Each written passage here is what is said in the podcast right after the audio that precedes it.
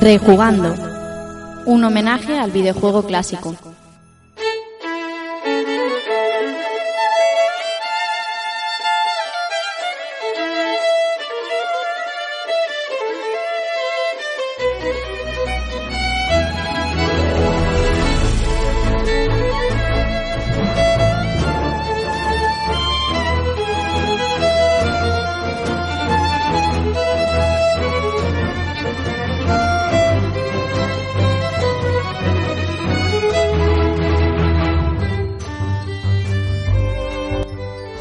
¿Qué tal amigos y amigas? Sed bienvenidos a un nuevo episodio de Rejugando y recibid un saludo de quien os habla, Rafa Valencia. Episodio número 98 y ya sabéis que en estos tiempos veraniegos pues Rejugando no suele parar. Eh, aunque hagamos eh, lapsos de tiempo más grandes los programas, nos gusta seguir un poco en la, en la pomada. Y volvemos con este esta segunda parte de la saga Illusion, esta vez basándonos en los juegos de 16 bits, como sabéis, ya tratemos los de 8 bits en el anterior y vamos a hablar de Castle of Illusion y de Wall of Illusion en, en la 16 bit de Sega. Eh, como siempre agradeceros a todos eh, seguir ahí, incluso en verano, con esos me gustas y con esos comentarios en Evox sobre todo para ganar visibilidad y ayudarnos un poquito a que esto, que esto sea un poquito más visible. Y preparaos porque, nada, la semana que viene seguramente tendremos programa, así que estar atento y nos acercamos al número 100. Pero bueno, como tenemos muchas, muchas cosas que contar, voy a presentaros a los que van a ser hoy mis compañeros de camino.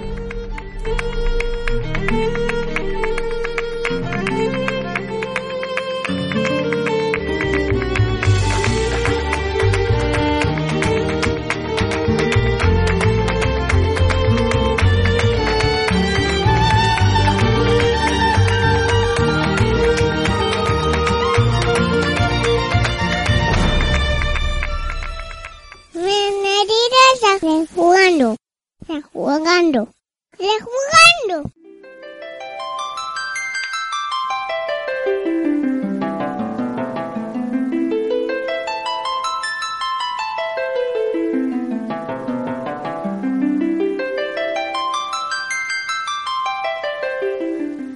Y empezamos otra semana más presentando eh, también, y repite, repite, por ser la segunda parte de esta serie Ilusión. José Manuel Cristóbal, ¿cómo estás, José? Buenas noches. Buenas noches, pues muy bien y vaya tonadilla que nos has puesto hoy de... Sí, de hemos, he ¿no? pensado, he pensado en, en cambiar ya quitar el, el Diamond Dash de, de Sony 3D y empezar a poner el prelude, hombre. Esto, esto pone a piel de gallina siempre. Esto es una, pie- es una pieza que, eh, según la estaba escuchando, me estaba dando cuenta de que suena exactamente igual de bien en el MIDI original que sonaba en PlayStation Además, sí. sí, que sí. con cualquier modi- con cualquier remaster o- es increíble. Sí. Por cierto, oh, top y total aquí empezando. Decía Uematsu que fue lo último que, que compuso porque porque cuando hizo el primer Final Fantasy eh, le faltaba una música para el título y se la pidieron en el último lugar. bueno, aquí topiqueando al tope. ¿Cómo va, José? ¿Qué tal la semana? Pues la semana durilla, pero pero bueno, mejorando, mejorando. Hemos bajado de los 40 grados a algo más llevadero. Hmm, Y con muchas ganas, con muchas ganas. Ya tenía, tengo ganas de hacer este programa porque era el origen de todo esto. hmm. Y por completar un poco el círculo que empezamos hace ya cuatro semanas. Sí, sí, un mes, que no, sí. pero pasa el tiempo, pasa el tiempo volando. Sí, sí, sí. Un mes, un mes hemos tardado en pasar de los 8 bits a los 16 bits, pero buena aceptación del de del de 8 bits, eh. Ha gustado, además son juegos que le guarda la gente cariño y, y hay muchos comentarios en los que te felicitan por, por traerlos, ¿sabes? Pues muy bien, porque para eso lo hacemos, ¿verdad? Si ellos les guardan cariño, pues nosotros también. No, no invertiríamos nuestro tiempo en hacerlo si no fuera así. Además. Así que nada, encantado, encantado de disfrutar con la gente. Israel Salinas dice, ¿cómo estás? Buenas noches. Buenas noches, Rafa. Buenas noches, compañeros. Audiencia, pues nada, después de unas ausencias, Sí, unas señor. justificadas, otras sin justificar, pues nada, con muchas ganas de volver y, como no, como no me perdí, por desgracia, el programa de, de José Manuel de los 8 bits, pues nada, no voy a perderme este 16, que es, son dos juegacos, Haces bien. Sí, una auténtica pasada estos dos. sí, señor. Alberto Andreu, Dante77, buenas buenas noches, ¿cómo estás? Buenas noches, buenas noches. Pues muy bien, aquí sobreviviendo un poco también. Con el calor y el sueño y todo junto. Aunque esta noche me he despertado de frío. Y yo también, tío. Aquí en Elche ha pasado igual, ¿eh? Me he despertado. helado. Ayer, ayer cayó un tormentón y esta noche eh, parece ser que ha bajado la temperatura un huevazo. Sí, qué guay. Y, oye, pues se agradece. se agradece. Y ahora también corre una brisa que es- está bien. O sea, Sí, sí. pinta un buen fin de semana, pinta un buen fin de semana. Y nada, aquí, pues esperando hablar ya de, de Mickey y Donald. Que Donald siempre mola más que, que Mickey. Uh, ya estamos en debate, sí, señor. Madre mía, un- Al menos en, en World of Illusion. y bueno, vamos a saludar también por tierra, por tierras de Játiva a, a Rubén, a Majoni. ¿Qué tal, Majoni? ¿Cómo vas? Buenas noches. Muy buenas noches, pues nada, también igual que Isra, ¿no? O sea, después de tantas ausencias, ¿no? Que creo que desde Super Metroid, que no me Mm. paso por aquí. Y bueno, eh, todas, estas, todas estas ausencias pues son de mucho curro, Eso está bien. eh, mucho sueño y mucho vicio también a otros juegos como Tekken y tal. Mm. Y bueno, eh, pues la verdad, con ganas de estar aquí, ¿no? De, y, de, de- y también muchas ganas pues de, de volver aquí, que menos que jugar a estos juegos de nuestra infancia, ¿no? World of Illusion y, y Castle. Sí, señor, pues nada, todos presentados a falta de que en, minutos eh, Antonio Serrano Queco se incorpore a hablar de estos clásicos eh, con todos nosotros. Hoy, ya sabéis, 16 bits, así que voy a darle paso a José Manuel Cristóbal, que hoy tenemos muchas cosas que contar.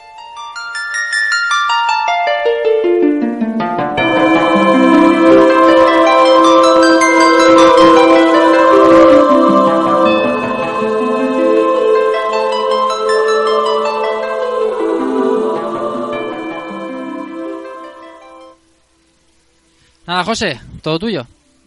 Bueno, pues eh, como ya hemos dicho, como ya he dicho hace un momento, vamos a vamos a completar el programa que el camino que iniciamos eh, hace unas semanas con la con los títulos de, de las 8 bits de, de Sega de esta serie Illusion y en esta ocasión nos vamos a centrar, como no, en Castle of Illusion el World of Illusion eh, para la 16 bits, para, para Mega Drive o, o Genesis, como usted prefiera denominarla.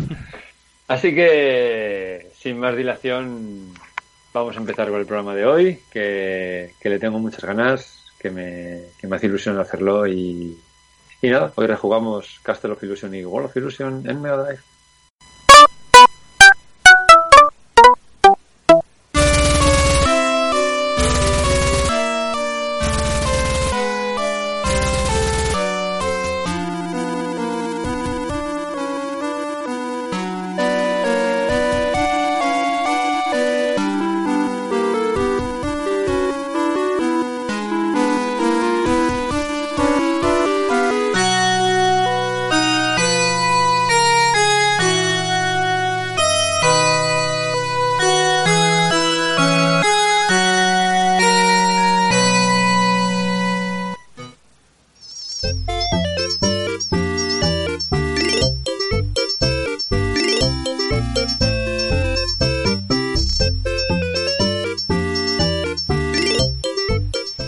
Illusion y World of Illusion y por no despuntar del programa anterior hablaremos de ellos cómo llegaron cronológicamente, ¿verdad José?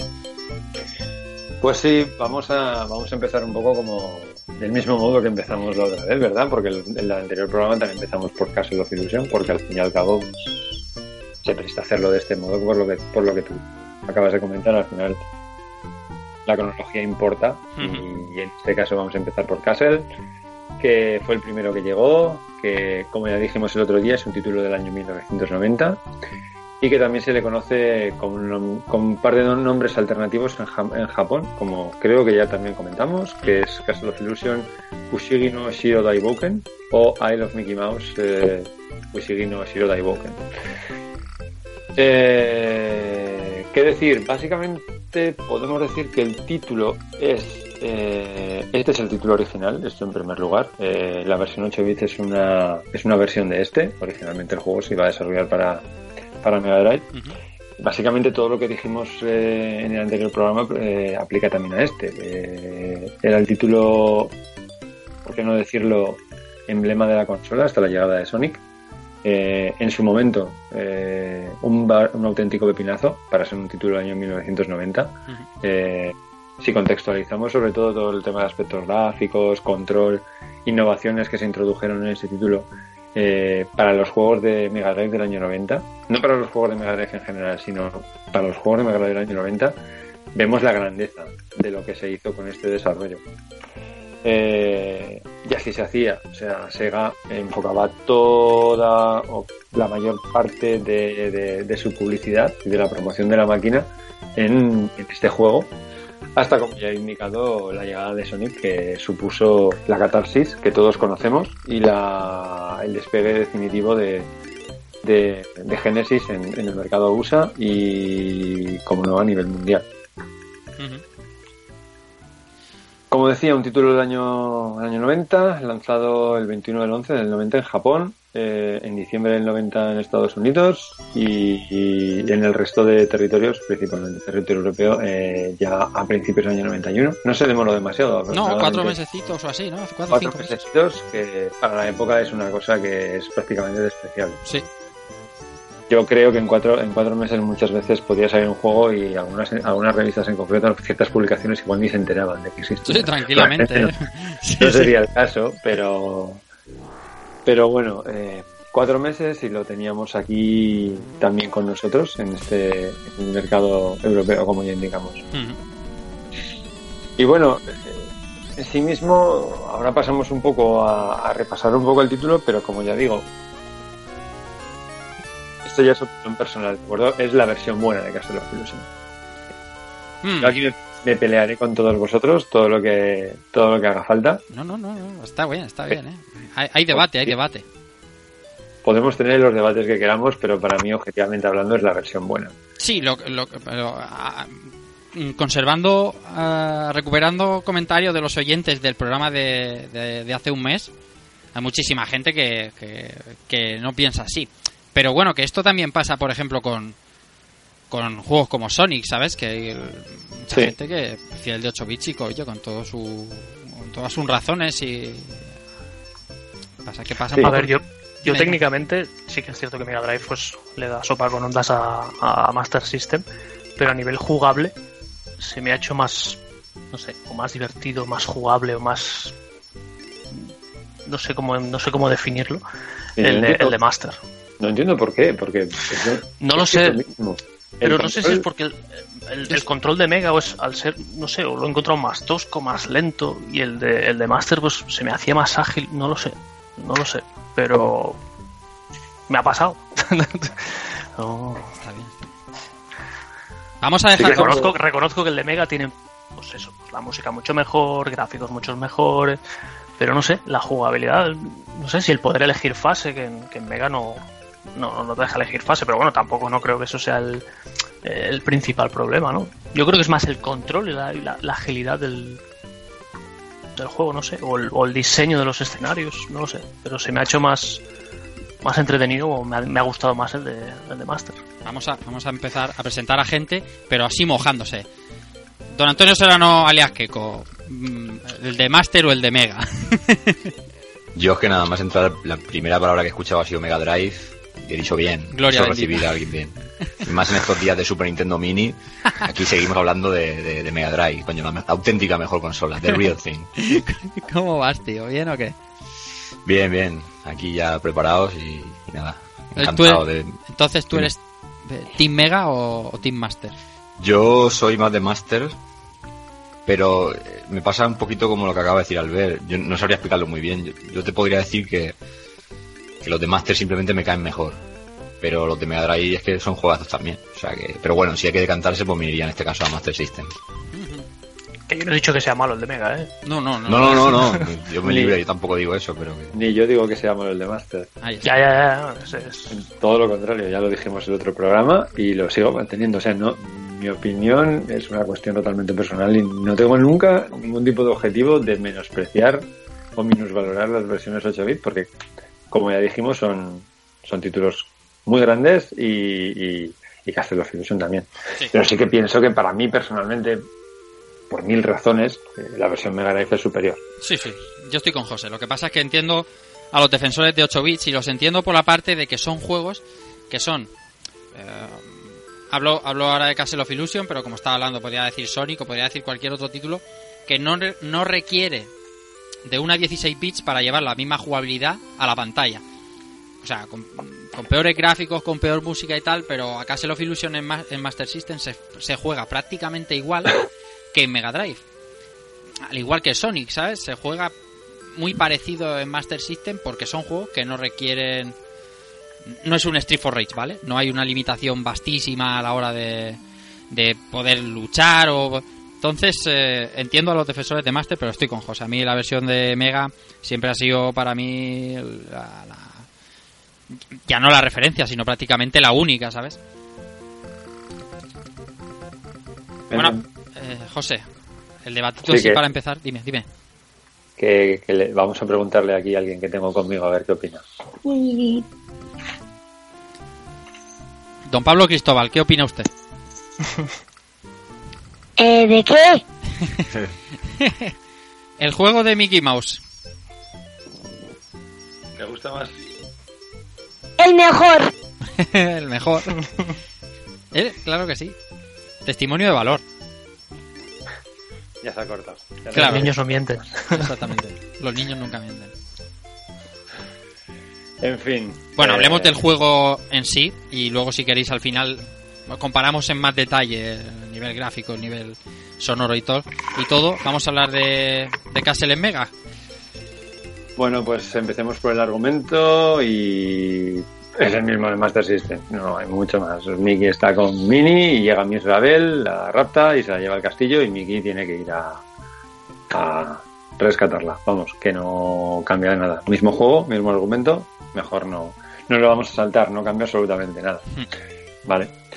Entonces podemos saltar ya a lo que serían un poco los aspectos técnicos del juego, Hmm. lo que serían gráficos y sonido. Y como hemos dicho al principio, em, contextualizando el juego en el año 90, el juego es un pepinazo gráfico con cosas, con algunas cosas que para mí siguen siendo increíbles. Cosas como, por ejemplo, en la primera fase la, la cuesta esa que nos persigue una manzana, por ejemplo. Eh, la pequeña fase donde nos, donde nos metemos dentro de, de la taza de té, Sí. donde estamos ahí con esos filtros ahí simulando y con los terroncitos de azúcar subiendo y bajando. Eh, creo que la tercera fase, si no me falla la cabeza, que es la tormenta, cuando empieza una fase así como más colorida y tal, estás en un bosque y de repente empieza a cambiar toda la iluminación del escenario y se vuelve algo como muy, muy tétrico, cambiando incluso eh, eh, la música y volviéndose algo eh, mega oscuro. Los coloridos, por ejemplo, eh, es especialmente destacable eh, el boss de, de- de la pantalla de los pasteles, por ejemplo, el dragón, lo bien recreado que está y el, y el dibujo lo, lo bonito que es, por ejemplo. Eh, no sé. Los cambios, los cambios de arriba abajo que Sí, te hacen. es- Lo que está claro es tiene- que no, no por nada era no, no- el, el- el predecesor a nivel publicitario o antes de Sonic, porque el nivel de animación y de detalle en el dibujo que tenía este Castle of Illusion, pues rara vez se había visto en una consola, en una consola, y es que era es alucinante de esa intro eh, haciéndote como si fuera en perspectiva, como veías el castillo, ¿sabes? Que, que vale, luego lo piensas y dices, vale, son eh, fondos superpuestos, pero son cosas que molaban mucho. Y ver saltar a, a Mickey es, era una cosa como como magia, ¿no? Porque había muchos sprites solo para ese salto o para un ataque o para un... Y eso pues no se veía ¿eh? y por eso creo que sorprendía tanto Castle of Illusion. Sí, ahora que haces, ahora que haces hincapié en el, en el salto, que es un salto que es anormalmente largo, Uf, es el salto lunar. Sí, yo creo que también es un poco eh, consecuencia de la cantidad de animación que tenían para Claro. hacerlo. Que yo creo que al final dijeron, bueno, como lo tenemos ya todo hecho para hacerlo, vamos a hacerlo más largo. Y adapta mucho la jugabilidad poder hacer saltos tan, tan grandes. ¿no? Pero no sé, es que las no, no, no, no- he llegado a investigar el número de animaciones que, que, se hicieron para, para el propio ratón, pero hay, por ejemplo, en las cuestas abajo cuando corres, eh, el, ratón va corriendo, o sea, tú, lo ves que va, se nota que es un movimiento de- de- de ir corriendo, por ejemplo, en la pantalla de los juguetes, cuando llegas al- arriba del todo y de repente, ¡boom!, se ponen todas las cuestas para caer hasta abajo del todo. Sea, la, la velocidad con la que se resuelve eso es, es fantástica. Y, y es solamente el, el colofón de fase que no tiene mayor valor que pasarlo y acabar. O sea, no es la gran cosa. Pero o- sí, sí, para mí personalmente, ya digo, el, el contexto del juego lo, hace, lo es todo, en este caso, 1990, eh, vuelvo a vuelvo a rectificar la fecha, y como se ve es, es una cosa increíble. Es un, para mí es, un, es una maravilla ver esto. Y sin llegar al nivel de, de paleta de color que, que tiene el siguiente título del que hablaremos, creo que es bastante colorista para los estándares de Mega Drive. Insisto, no lo pondría como un ejemplo de color dentro de la, del catálogo de la máquina porque hay, hay títulos que, que aprovechan mucho mejor la paleta, pero como siempre tenemos esta pelea eh, Mega Drive, Super Nintendo, colores vivos, colores apagados, eh, yo soy, soy defensor de que, de que no es que la Mega Drive no fuera capaz de, mostrar buenos coloridos, sino que desafortunadamente las, las paletas de color que se utilizaban o que se seleccionaban para muchos de los títulos no eran las idóneas. Ujú. Y, este sí que sería un, título que, como digo, no sería del top, pero sí que tiene una paleta de color muy, muy apropiada, a- sobre todo a, las, a los ambientes en los que se desarrolla el juego. Eh, los bosques, el castillo, eh, el mundo de, los juguetes, los pasteles, el- no sé. Los tonos con, lo que se, con los que se selecciona eh, la paleta en, en cada momento en concreto son acertados. Como digo, probablemente no, los más coloristas de la máquina, pero por lo menos sí que sí que están bien seleccionados. Ahí os pasaba ahora por línea interna un sprite sheet, un, un- mapa de, de sprites de Mickey, en este caso el Cell of Illusion. Y si no piensas que es un juego del 90, no llamaría demasiado la atención. Pero hay juegos de Mega Drive del 91 y del 92, súper famosos eh, y, hombre, más conocidos quizá no, pero con bastante menos sprite, ya os digo yo que sí, en un plataformas. Y es que había. Es un poco lo que estaba diciendo José de, alargar el salto para que te quepan todas las animaciones. Es brutal el número de sprites que, que habían preparado solo para un personaje como, como en Mickey en ese caso of Illusion. Porque en el caso de World of Illusion tienes que hacer dos sprites, eh, o sea, dos eh, movesets para Donald y para Mickey lleva bastante más curro y a lo mejor no usas tantos, pero el detalle de este de este Mickey Mouse aquí es, es alucinante, brutal. ¿Qué más Bueno. hablamos? Dime. Pues eh, pasando de gráficos hablamos un poquito del sonido.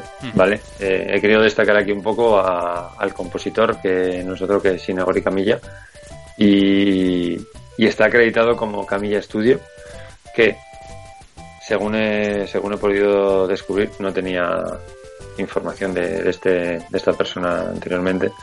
Eh, parece que era una compañía que trabajó para Sega eh, a principios de los 90, eh, trabajando en el sonido.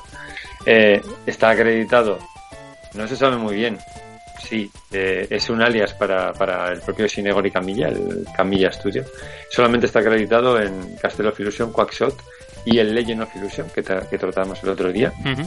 Eh, bueno, Castle y Quackshot son dos títulos de Mega Drive con unas bandas sonoras bastante potentes. Y eh, me ha parecido destacable porque al parecer está, o bien él o bien su, su compañía desarrolló eh, un software para, para el MSX que se llamaba Odyssey K, que al final era un sintetizador, o un, mejor dicho, un secuenciador, que como al final el chip de sonido del MSX era muy parecido al que se utilizaba en Sega y o sea Master System y Genesis, que sería básicamente el programa de Z80, pues parece que era el software que utilizaba y que debía tener cierto, cierta calidad y que por eso fue por lo que Sega los, los contrató para, para estos títulos. Como digo, tampoco hay mucha más información sobre, sobre, sobre este personaje. No ha tenido más trayectoria, o al menos no se le reconoce más trayectoria ni dentro ni fuera de Sega. Pero bueno, como también en los títulos choca un poco el, el que el sonido salga acreditado eh, Camilla Studio. Lo digo porque al final en, eh, en la época pues sabemos lo que pasaba con los créditos de los juegos. Antes lo estábamos comentando un poco antes de empezar, que estos títulos son bastante paradigmáticos lo, lo extraño de los, de los nombres que ponen en los títulos finales de crédito. Es absolutamente, o sea, lo de, lo de este título, o sea, lo de, lo de Wall of Illusion y Castle of Illusion es abrumador.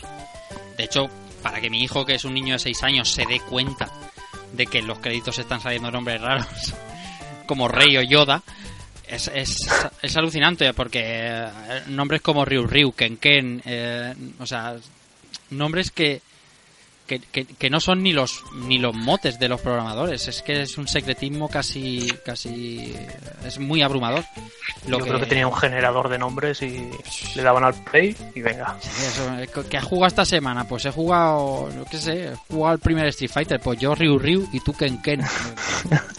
claro. No sé, es el secretismo llevado a la enésima potencia.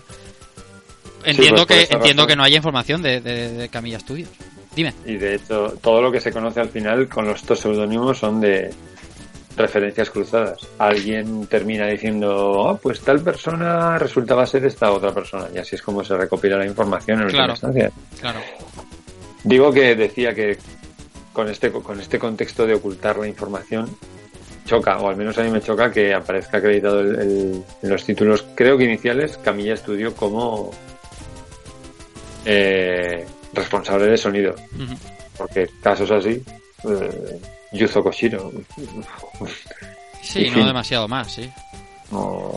ya sabemos que Koshiro pues bueno tenía su propia reputación y su propio su propio rollo al respecto. Ujú. Pero bueno, ahí queda, ahí queda el dato que, que nos ayuda un poco a conocer quién está detrás de ese sonido. Que por otra parte, eh, una banda sonora similar a la de Master, porque más que nada es la de Master, son versiones de estas de estas canciones, muchas de ellas muy míticas, algunas de ellas como la de la fase 3, la del principio de la fase 3, que es una canción que creo que pusimos otro día que es sencillamente es espectacular.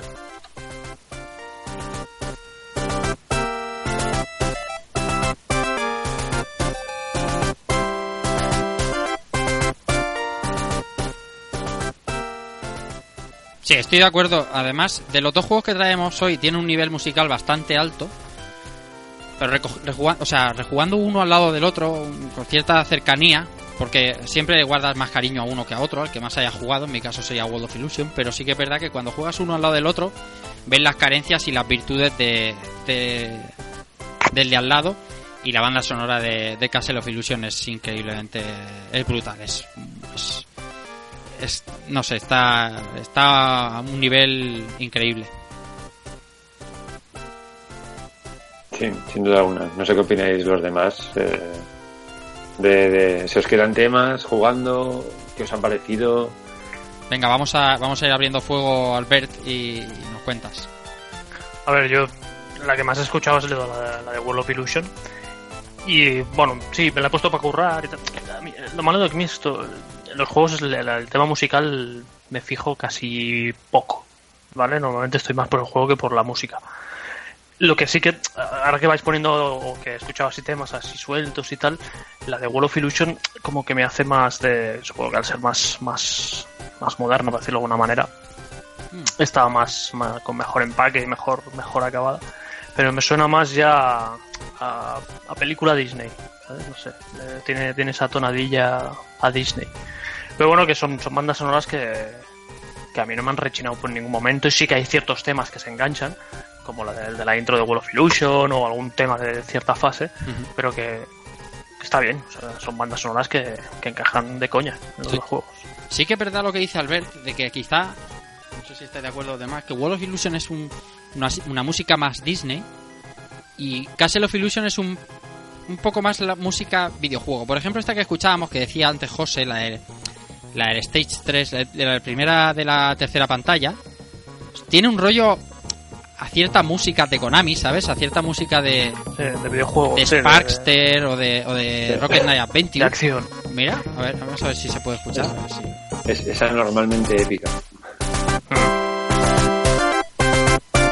Esto suena, a mí me suena mucho, ¿eh? A lo mejor luego me... Pero vamos, me suena Rocket Knight Adventure. Juego que sí suena, madre mía.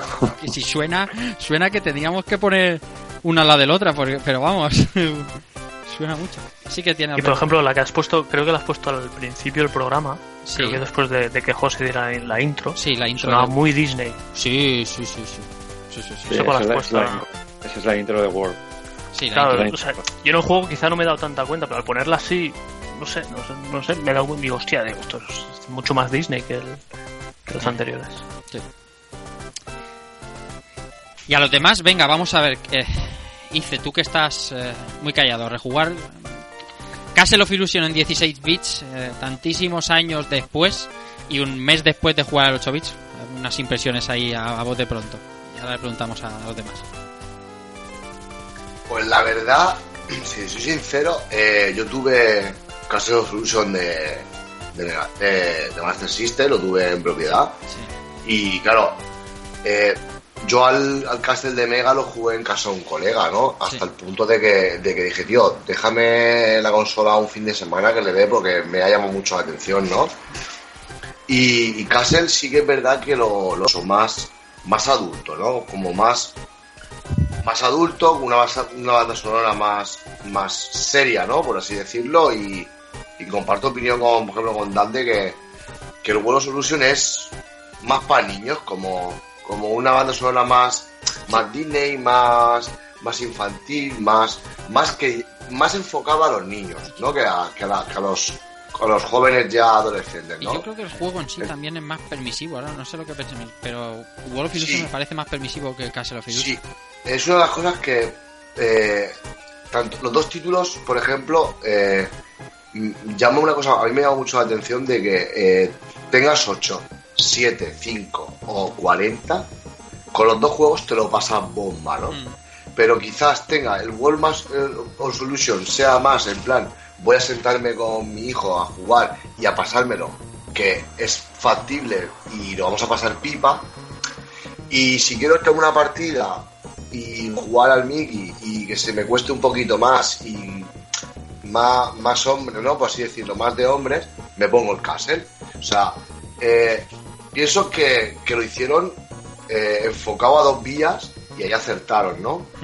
Y, y sorprende porque cuando llevas un buen rato jugando y juegas los dos tan, tan seguidos o tan, tan pegados y, si encima tienes fresco los de los de Master, notas las diferencias en positivo, ¿no? Cosas, cosas buenas de los dos juegos y la verdad es que es una cosa que a mí personalmente me ha llamado muchísimo la atención. Y Mahoney, tú que lo tienes también fresquitos, eh, Castle of Illusion, ¿qué te, qué te ha parecido? Pues, a ver, yo la primera vez que vi el Castle of Illusion fue la versión de 8 bits, pero solo lo vi, porque yo no tuve la Master System, la tenía un amigo mío, y yo, yo pues, frecuentaba bastante su casa, pero ya no solo por echar a- el vicio allí, ¿no? sino por jugar a los Micro Machines, los famosos Micro Machines que estaban súper enganchados. Y, ya- y lo que es jugar, no, no lo jugué apenas el, el de 8 bits, es más, nunca me lo he pasado ni, ni nada. Entonces, claro, yo como mucho puedo comparar lo que es la versión de 16 con la remaster, ¿no? Que bueno, que seguramente luego hablaremos de, de ella. Y Castle of Illusion, a ver, yo para mí el, el primero que yo jugué eh, fue el World of Illusion, que lo alquilé, y recuerdo que, está, que tenía en casa alquilado. Ese y el Dragon's Fury, el juego este de pinball, y iba alternando, ¿no? Pero bueno, ya os digo, yo lo que es el World of Illusion lo tengo como, no sé, como un recuerdo ¿no? pues, de mi infancia y este, pues el Castle of Illusion me lo he pasado pues esta semana, ¿no? Para, para poder aportar aquí algo, ¿no? Ah, Y a ver, eh, después de haber jugado los dos, después de tantos años, o por lo menos eh, el World of Illusion, ¿no? después de, de tantos años y este como nuevo, eh, pues a ver, a mí me ha parecido mucho más exigente el primer, o sea, el Castle, el Castle of Illusion. Y en cuanto. Y, o sea, bastante más exigente. Y en cuanto a la música, que lo que decíais vosotros, que a lo mejor es más Disney, sí, sí es verdad que, que el, que el World of Illusion es mucho más es mucho más Disney, ¿no? O sea, mucho más mágico todo, ¿no? Un mundo, mundo de fantasía. Y una de las canciones que yo a lo mejor podría destacar, que son más, más de fantasía, es la del bosque, la del bosque con las telarañas y las arañas. Yo creo que, que es la música más Disney que hay dentro, hay dentro del juego. Y en, y- y en eso también coincido en vosotros, que las otras músicas son como mucho más videojuego, ¿no? Más. Sí, ma- más de los 90, ¿no? El- musiquita, juego, videojuego de los 90. Sí. Y yo, y al fin, la conclusión final a la que he llegado, que sí, yo le tengo mucho cariño al World of Illusion porque lo jugué cuando lo jugué, con 9 o 8 años creo que tenía, pero sí es verdad que me ha sabido mucho mejor este, este Castle que World of Illusion, pero por el hecho de, de su dificultad. Sí. Es que es más plataforma, es más.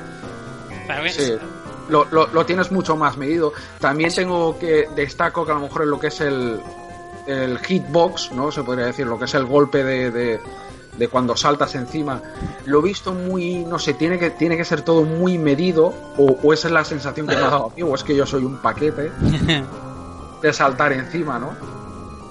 Claro, Y- si lo comparas con World of Illusion, que, que hitbox es una cosa como, Sí, no. como abstracta.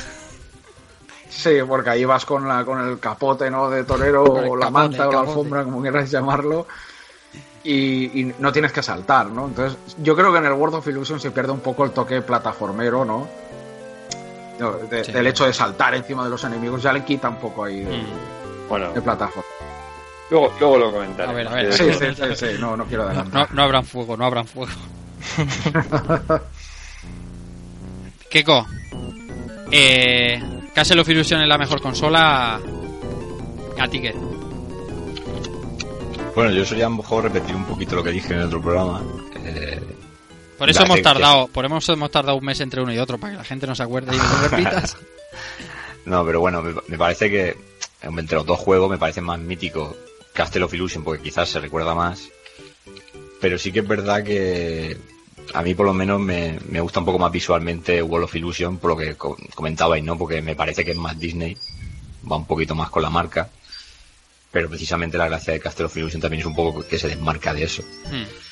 Entonces, bueno, a mí es que son juegos que, como ya dije, mm, me resultaron tan bien hechos en su tiempo como ahora que te pones a jugarlo y es un plataforma divertido que, que no, no podría decir nada malo de, de uno o de otro porque sonaría como que estás eh, como tirándole piedras a uno a otro. Sí, Eh, me da a mí esa sensación, no sé si sí, es sí, por el sí, sí, rollo- no, no, a mí también, a mí también. Pero claro, es inevitable porque las comparaciones de haber jugado con diferencias horarias de uno a otro, al final lo comparas con el de al lado, pero Sí, no. está claro que... Hombre, yo, yo te puedo decir, como, como juego quizás terminaría eligiendo Castle of Illusion, pero sí que es verdad que, que yo recuerdo en su día, con las cintas estas que daban de VHS en, la, en el Superjuegos creo que era, no, no sé en qué revista, me acuerdo que ahí fue donde vi por primera vez el, el World of Illusion, la pantalla esta de, de la- de las nubes, y yo flipé, o sea, yo de pequeño me acuerdo que flipé con, con eso. También es verdad que los sprites están como más definidos y todo, y todo el rollo. Pero bueno, va, eh, nos decantaríamos por Castle of Illusion y, y al rollo del tema musical que estabais hablando, me quedaría, por ejemplo, con la canción de los jefes, la música de los jefes, que si tú me pones esa canción sin tener el juego delante, eh, coincido con vosotros, podría estar entre cualquier otro juego de Sega y casaría perfectamente porque es un rollo más, como más videojuego, ¿no? Con más cuerpo.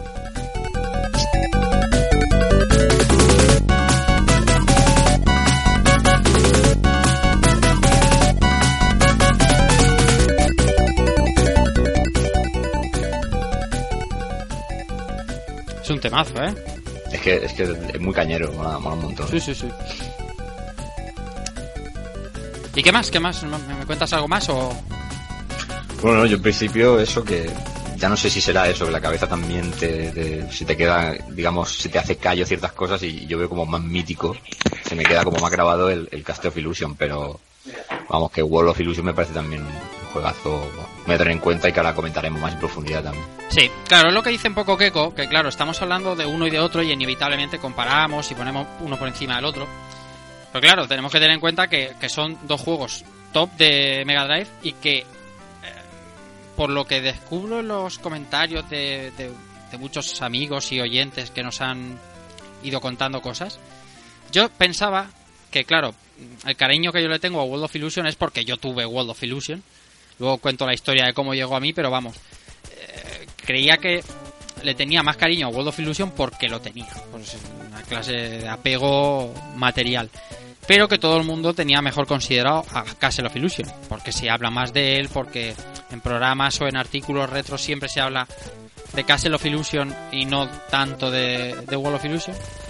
Bueno, pues será mi. Pero la, la impresión que me dan los comentarios de esta semana a, a esta parte es que se le también, también se le guarda un cariño brutal a, a World of Illusion por una y otra otras razones, pero lo que decía que enfrentar los dos juegos ahora es simplemente porque son los juegos que hemos jugado estas semanas y la comparativa es, eh, es eh, no la podemos esquivar, pero es que son dos juegazos eh, brutales. Mm, Tener World of Illusion no te no te quita de pegar unos vicios a la Castle of Illusion porque la jugabilidad es tan distinta como estábamos hablando de más plataformeo en Castle of Illusion de esa, esa precisión que a lo mejor no es tanta pero lo que decía Mahoney ese cambio de, jugabilidad incluso al atacar o, o la música es que son juegos con el mismo protagonista con influencias de los mundos eh, bastante grandes aunque en World of Illusion esté un poco más llevados a los a los cuentos clásicos y tal pero al final hay una hay una fase de pasteles hay una fase de, de como de los escritorios y todo eso que salen en World of Illusion. O sea es muy parecido pero a la vez muy distinto y eso es lo, lo bueno y lo grande que tiene Castle of Illusion. Eh, yo no sé podíamos hablar de la del cómo nos vendían Castle of Illusion en este caso por la portada que Keiko no sé si las tienes a, a mano los demás eh, también Sí. Eh, la, la portada en, en Master System no, comet- no cometieron como dijimos el fallo de, de hacer ninguna ninguna guarrada de estas del diseñador de, de Master System y mantenieron la que tenía en Mega Drive que corregime si me equivoco pero portada de Castle of Illusion es de lo más mítico que hay en el catálogo de Mega Sí que lo deseo. Y los cromos, los cromos del bollicao dan fe de ello.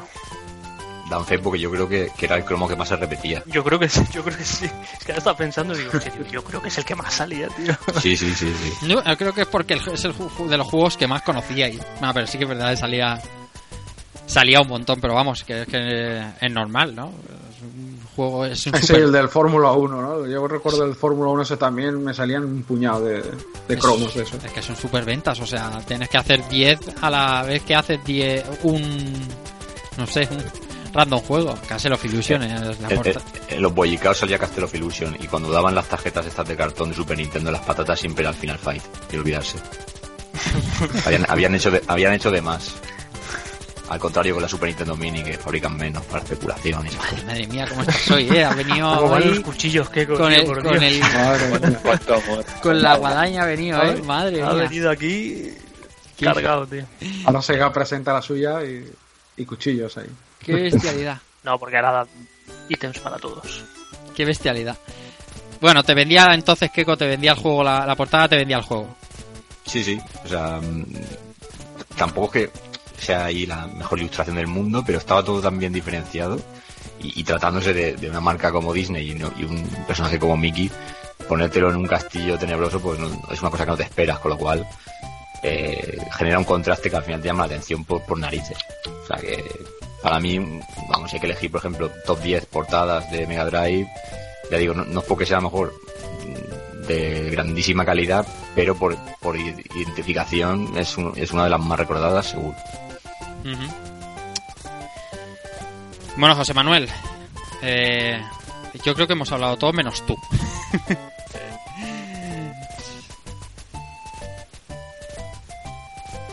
Oye, ¿se ha vuelto a ir o qué? No sé si ha vuelto. Me ha puesto ya estoy, yo ya le he tirado la caña. Espérate, a ver aquí. Sí, Ya creo estoy, que ha ya dicho. Ah, vale, digo, ha dicho algo. Te decía que hemos hablado todos prácticamente del juego menos tú. Todo. ¿Hola? Espérate, que no te oía bien. ¿Dónde, ¿Dónde os habéis quedado? No, eh, estábamos hablando todos sobre Castle of Illusion, haciendo un poco de comparativa con, con World of Illusion, en la jugable, en lo, en lo musical y tal. Y eso, hemos hablado todos, pero, pero tú no. Tú no has hablado de, de una comparativa o de una sensaciones, ¿sabes? Del uno del otro. Del uno No, no, de Castle, otro. de Castle en particular. ¿Un Castle con el otro Castle o Castle con. como qué? Como, como, eh, como Castle quieras. con. No sé, a mí personalmente yo estoy, estoy de acuerdo con lo que comentáis, principalmente porque Castle es un juego de plataformas y World of Illusion es otra cosa. Ujú. ¿Vale? Lo Ni más ni encuadraría menos. dentro de un... No sé, muy bien. Sí, son plataformas, sí, son lo que todo el mundo entenderíamos como tal. Pero eh, ciñéndonos a los cánones de lo que sería un juego de plataformas, eh, Castle es mucho más puro. Eh, precisión en el salto, eh, ataque, eh, culetazo, enemigos posicionados para hacerte el camino más difícil. un juego de plataforma, por así decirlo, ¿vale? Con una eh, dificultad creciente y no sorprende ni, ni, ni deja nada al azar. O sea, está bien planteado y, y hasta ahí. Mm. Y como digo, World es otra cosa distinta, porque, bueno, luego lo veremos, que añade unos puntos eh, muy concretos a la jugabilidad de un juego de plataformas que hace que eh, ese hitbox que no es eh, no es bueno eh, tampoco sea importante, por ejemplo, porque los enemigos están ahí porque hay que completar el escenario y, varias otras cosas. Entonces a mí personalmente, eh, como juego, me gusta más World. Eh, pero por esas otras razones, porque es diferente, porque es algo distinto. Y sobre todo porque, ya lo veremos luego, el, modo, colaborativo es, una delicia. Castle me parece, me, me sigue pareciendo un juego grandioso.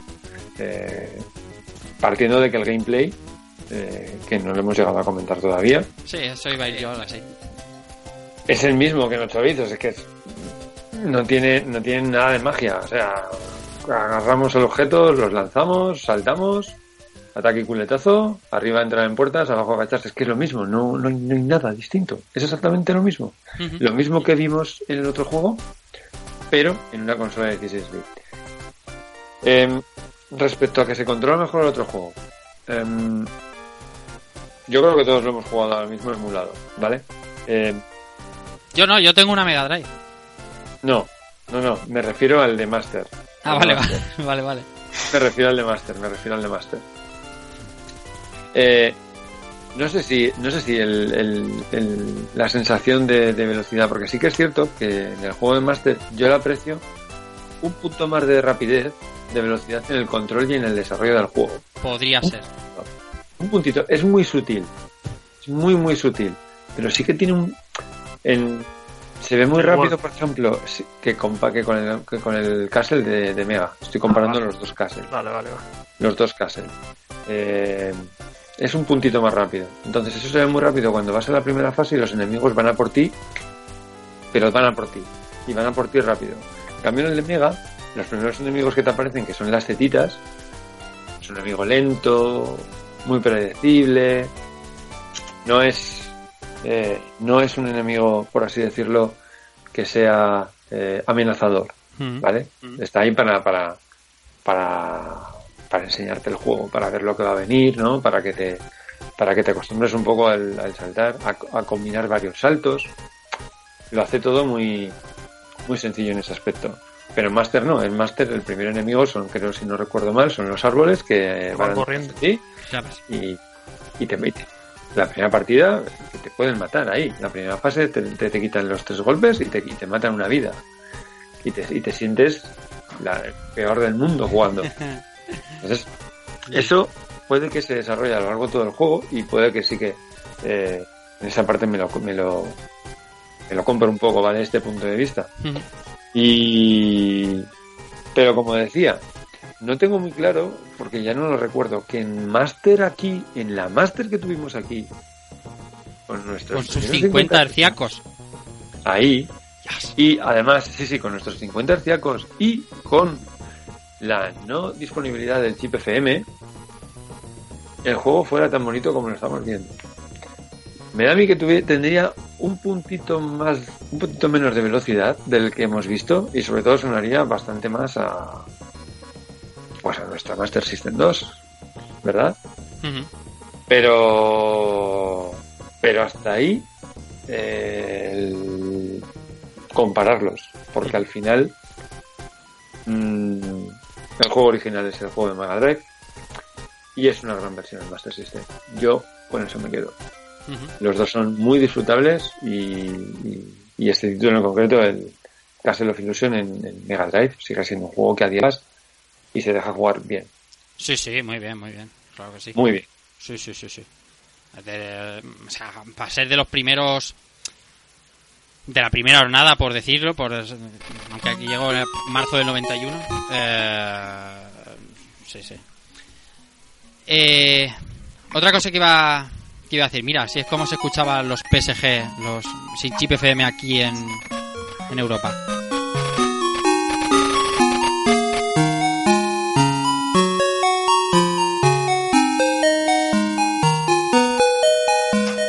Así mientras me estabas contando estaba yo buscando sonido El- PSG sin, el sin de FM. ruido de fondo es de este mitad, ¿eh? Este mitad. sí, sí, sí, sí, sí. Pero bueno, pero eso era, eso era lo que había. Y tampoco, Sí, sí. quiero decir, a mí no me sonaba personalmente mm, Master System, no es que me, sonas- me sonase mal. Pero claro, luego sabes que, sabes la carencia que había, lo ves y dices, "Hostia, sí que, sí que perdía mucho en comparación con, con el chip FM. Hombre, hombre, claro que sí. Perdía muchísimo. Eh, bueno, como has dicho, la jugabilidad prácticamente idéntica, salvo esos detallitos de cambio de enemigos y ese puntito de velocidad mm, con el respecto a Master, mm, jugabilidad a través de puertas que nos llevan a mundos, vamos, prácticamente... Sí. ¿Perdón? La principal, la principal diferencia creo que ya la hemos mencionado. Eh, a nivel de desarrollo jugable no nos permite seleccionar fases. Esto es A, B, C, D. E, Ahí está. Ya está, no hay más. De la 1 a la 5. Y no puede seleccionar el orden ni a la que se le parezca. Nosotros entramos al castillo y nos lleva de, la una, fase, de una fase a la siguiente. Ujú. La, mu- la munición en Master System no era o no era tan tan numerosa o, o no, no recuerdo la, que, tuvi- que tuviera munición. El disparo de, de, de Mickey. Sí, las manzanas, las... eh, Sí, las manzanas o las canicas sí que las tenía, pero Pero era mucho menos, no, no sé, o no la usé aún. No sé, es que es, algo que tampoco lo he usado mucho en, en- en la versión de Mega. ¿eh? Voy más de culetazo todo el día que Sí. la. Quizá con los, con los con los bosses y tal lo usas más. Claro, los bosses sí, los bosses. Ese que es una columna enorme que la destrozan, eso sí que ahí sí que les disparas. Mm. Sí, sí, ahí le pones a dispararle con las... Si vas bien de, de canicas, Sí. el boss es Sí, te pones ahí. terriblemente fácil. Bueno, ¿cómo está esa, esa tos? Y este juego, José, eh, a diferencia de World of Illusion, tiene un remake. Pues sí, pues eh, tenemos un remake eh, que hemos querido traer aquí. Obviamente, el remake es de todo menos clásico. El remake sale en 2013. eh, y además, lo, destacable del título es que la productora original, eh, cuyo seudónimo era Emidim, pero no recuerdo su nombre, perdón, eh, está también involucrada dentro de este, de este título. Y la verdad es que mi impresión, eh, yo, yo lo jugué en su momento, bueno, en 2013, no, fue un poquito más tarde, 2000, 2014, 2015, por ahí andaría la cosa, más 2014. Y ahí yo el juego lo disfruté mucho, lo disfruté mucho porque tenía un punto importante de nostalgia que, que como creo ya dije el otro día, para mí, Quackshot, eh, perdón, Quackshot, eh, DuckTales no tenía. También salió en la misma época, salió DuckTales un poquito más y abrió un poco la caja de Pandora de los remakes de juegos clásicos de, de plataformas. Y si bien es cierto que el juego de Way Forward, eh, este DuckTales, es netamente superior, bajo mi punto de vista, a este, a este remake de Castle of Illusion. Castle of Illusion es un juego que visualmente luce espectacular, eh, musicalmente también, eh, pero tiene un, tiene un gran hándicap y es el que eh, no terminaron de afinar bien el control de MIDI. Eh, en este aspecto, en el aspecto de lo que sería el puro gameplay, lo que sería el control del personaje, eh, empeora al juego original. Y no está a la altura de un título de 2013. No está a la altura de lo que se esperaría en un juego de que publicado hace escasos cuatro años. Si bien es cierto que es un título de descarga, no es un título que saliera físico, creo que no llegó a salir, o a lo mejor solamente en Asia, porque lo sacan, lo sacan todo. Todo. Eh, lo dicho, el, el título en sí mismo, pues, eh, eh, salió pues eso, reducido y demás, y como juego descargable sí que está a la altura. Pero, no sé, es un poco una pena, ¿verdad? Que no, no terminaron de ajustarlo al tope. Y de hecho, es la, es la opinión generalizada. Si miramos los análisis que, que hay disponibles por ahí, que hay multitud, o el Metacritic de turno, es un juego que está mm, no tan bien valorado en comparación con, con otras plataformas eh, de su misma época, y en parte siempre por esto. Pero si bien es cierto que es el típico juego que tú lo ves en estático y es una maravilla. Eh, incorpora bastantes novedades sobre, sobre el título original, como no podía ser de, de otro modo. Eh, fases que no aparecen eh, con cartas, por ejemplo. Eh, una gran reimaginación de ese pequeñito trozo de fase que tenemos en la primera fase en la que nos persigue una manzana. Pues se rediseña eh, siguiendo un poco una, una estética que ya era conocida para todos nosotros. Porque Crash Bandicoot, por ejemplo, tiene algunas fases de ese estilo. eh, más concretamente la fase, la fase que aparece en Uncharted 4. eh, bueno, a lo mejor he soltado un pequeño spoiler, pero bueno. es igual. Esta fase que te, que te está persiguiendo como una roca rodante Sí. y tú vas corriendo hacia la cámara, pues eh, la fase de la, de, la, de la manzana está resuelta de este modo. Eh, ¿Qué más? La fase, por ejemplo, el- esta también esa subfase que se desarrolla en el Castle of Illusion dentro de una taza de té. Eh, aquí es una, es una verdadera maravilla. Y tiene detallitos muy chulos, como podemos ver aquí en algunas de las capturas que he puesto, que justo detrás hay un libro que, si nos fijamos, tiene un dibujo del final boss de la fase. Ujú. Pequeños detalles que van poniendo en el escenario y luego, bueno, no sé, mil cosas. La fase del bosque, por ejemplo, eh, tiene como una especie de pequeño laberinto de puertas que vas entrando hasta que consigues la salida. Juega bastante bien con las diferentes profundidades del escenario. Eh, no sé. Bueno, una cosa que sí que mejora el juego original enormemente es el, el, el arcoíris de entrada al castillo, ¿verdad? Que en la versión Mega Drive da bastante da ácida de ojos. es que es lamentabilísimo lo mal que lo hicieron.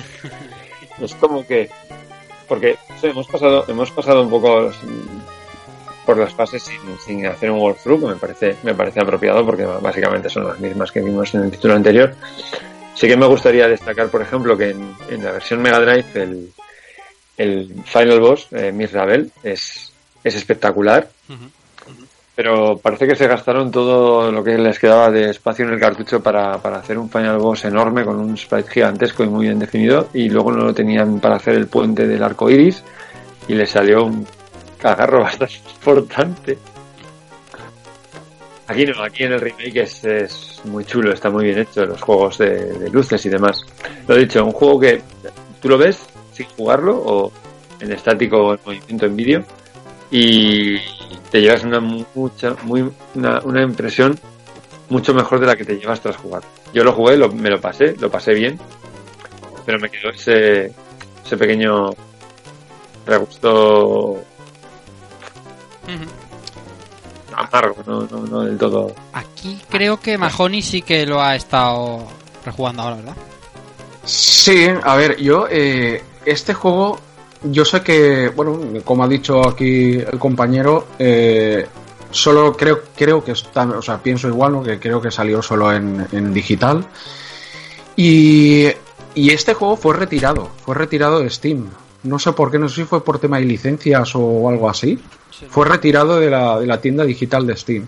Y creía que no estaba. Y ahora en las rebajas que hay ahora de Steam, digo, voy a, voy a poner aquí, eh, bueno, buscando, ¿no? En el buscador. Y, y se ve que aún está a la venta. No sé si es que han llegado a algún acuerdo o algo. Y, Sí y que a verdad, y estar a además la venta el gente se quedó sorprendida cuando tú pusiste la captura de que todavía se vendía, porque todo el mundo asumía que ya no, que ya no se vendía. Que, que ya no estaba, sí. ¿Y por ahí qué te ha parecido? Y- ¿Qué te- qué te- ¿Cómo lo has visto? Para ser un juego de 2013, claro. Sí, Antes sí, sí. Eh, a ver, como remake, a mí este juego de, de primera si te gusta, pues eh, si jugaste, sobre todo, si eres de los que jugaste el Castle of Illusion, de, las otras dos versiones, pues esto de primeras te entra por los ojos, ¿no? Gráficos super, más actualizados del 2013. Y, y bueno, a ver, yo esto, el planteamiento que le he visto hoy aquí, porque lo que es el, los Castle of Is- eh, Illusion clásicos, era, era todo, o sea, por decir algo, era todo más lineal, ¿no? Aquí no, aquí directamente eh, tú vas recogiendo las gemas, que allí eran pues, puntos, y aquí lo que hacen las gemas es como si fuera un tipo de Mario 64. Tú dentro de, o sea, puedes, eh, entras dentro del castillo, nada más empezar el, el, que ya, el, el juego, entras dentro del castillo y hay varias puertas, ¿no? Entonces en las puertas a lo mejor te, te dicen, para entrar a, este- a esta puerta, que es el primer nivel, necesitas 15, 15 gemas, tienes que ir recogiéndolas por dentro del castillo, que es como pues, es una sala y una sala spin, no sé, como, como el castillo de, de, de Mario 64, ¿no? Y hay un total de 800, entonces tú tienes que ir desbloqueando las puertas, ¿no? No, no, es, como, no es como en los clásicos que te tienes que pasar el primero para luego ir al segundo. A lo mejor también aquí es, aquí es igual, ¿no? Pero te fuerza un poco a, recolectar un poco el tema de las, de las gemas, ¿no? Y a ver, en cuanto a aspecto jugable, yo también coincido y creo que o sea, con Cristóbal y, y con muchos análisis que hay por ahí, ¿no? Lo que es el- la jugabilidad, pues la verdad que es un poco, no sé, ¿vale? O sea, cuando saltas va muy rápido, ¿no? O sea, pa- parece que, que no han, ajustado muy bien, parece que sea la barra del Pong, que, que se mueve muy rápido cuando estás en el aire. Y, pero lo que más me ha gustado a mí es el hecho de, de- de- todo el detalle que tiene, ¿no? El, el jugar siempre, como también ha dicho Cristóbal, con los fondos, ¿no? De, que tú ves el fondo y ves gemas y dices, hostia, puedo ir ahí. Es como una especie de clonoa, ¿no? Yo es el que más tengo en la mente a clonoa de PSX, que también jugaba con los fondos, ¿no? Y, tenías que ir al fondo, luego volvías aquí también el toque puzzlero que, que también ha nombrado, ¿no? El hecho de, de- las flechas, que hay varios caminos, tienes que acertar el camino. Y no sé, a mí en general, tampoco me he pasado el juego porque no me ha dado tiempo a más.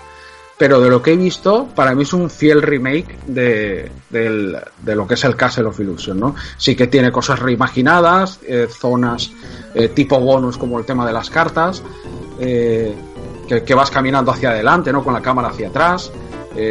y bueno, y va alternando pues 2D, ¿no? Jugabilidad 2D izquierda-derecha a 3D, ¿no? Tiene momentos 3D en la que pues que po- podría ser pues un tipo un Mario 64. Y a mí la sensación que me ha dado pues es esa, ¿no? Que, que para mí está muy bien planteado, el único fallo o el único, por decir, el punto negativo es, un poco el pues lo, lo que no debería de fallar, ¿no? En este tipo de juegos que son plataformas, ¿no? Que lo principal es la jugabilidad. Y si te falla un poco el, eh, el manejo, pues ahí te ahí es donde, no sé, cogea un poco, ¿no? Tiene un 6,9 más o menos en Metakit, depende de la plataforma. Pero lo que sí está claro es que sí menos he escuchado, como decía José, que DuckTales y su y su remaster de, no hace demasiado. Bien, no, me apetece me apetece darle, yo a este juego no lo he jugado, pero me apetece darle esto, José, o ni no sé si os sabéis, esto en duración está en, torno al original, sus su horita, sus 45 minutos o se extiende un poco. No, se extiende un poquito más. Sí, ¿verdad? Por el tema del bot. Sí, yo le daría, qué decirte, tres horitas o por ahí, aproximadamente. Bueno, Sí, porque de- dentro de las fases amplían muchas, muchos, o sea, niveles ocultos y todo eso. Sí, sí, sí, sí. O sea, en el juego tiene secretos y, Sí.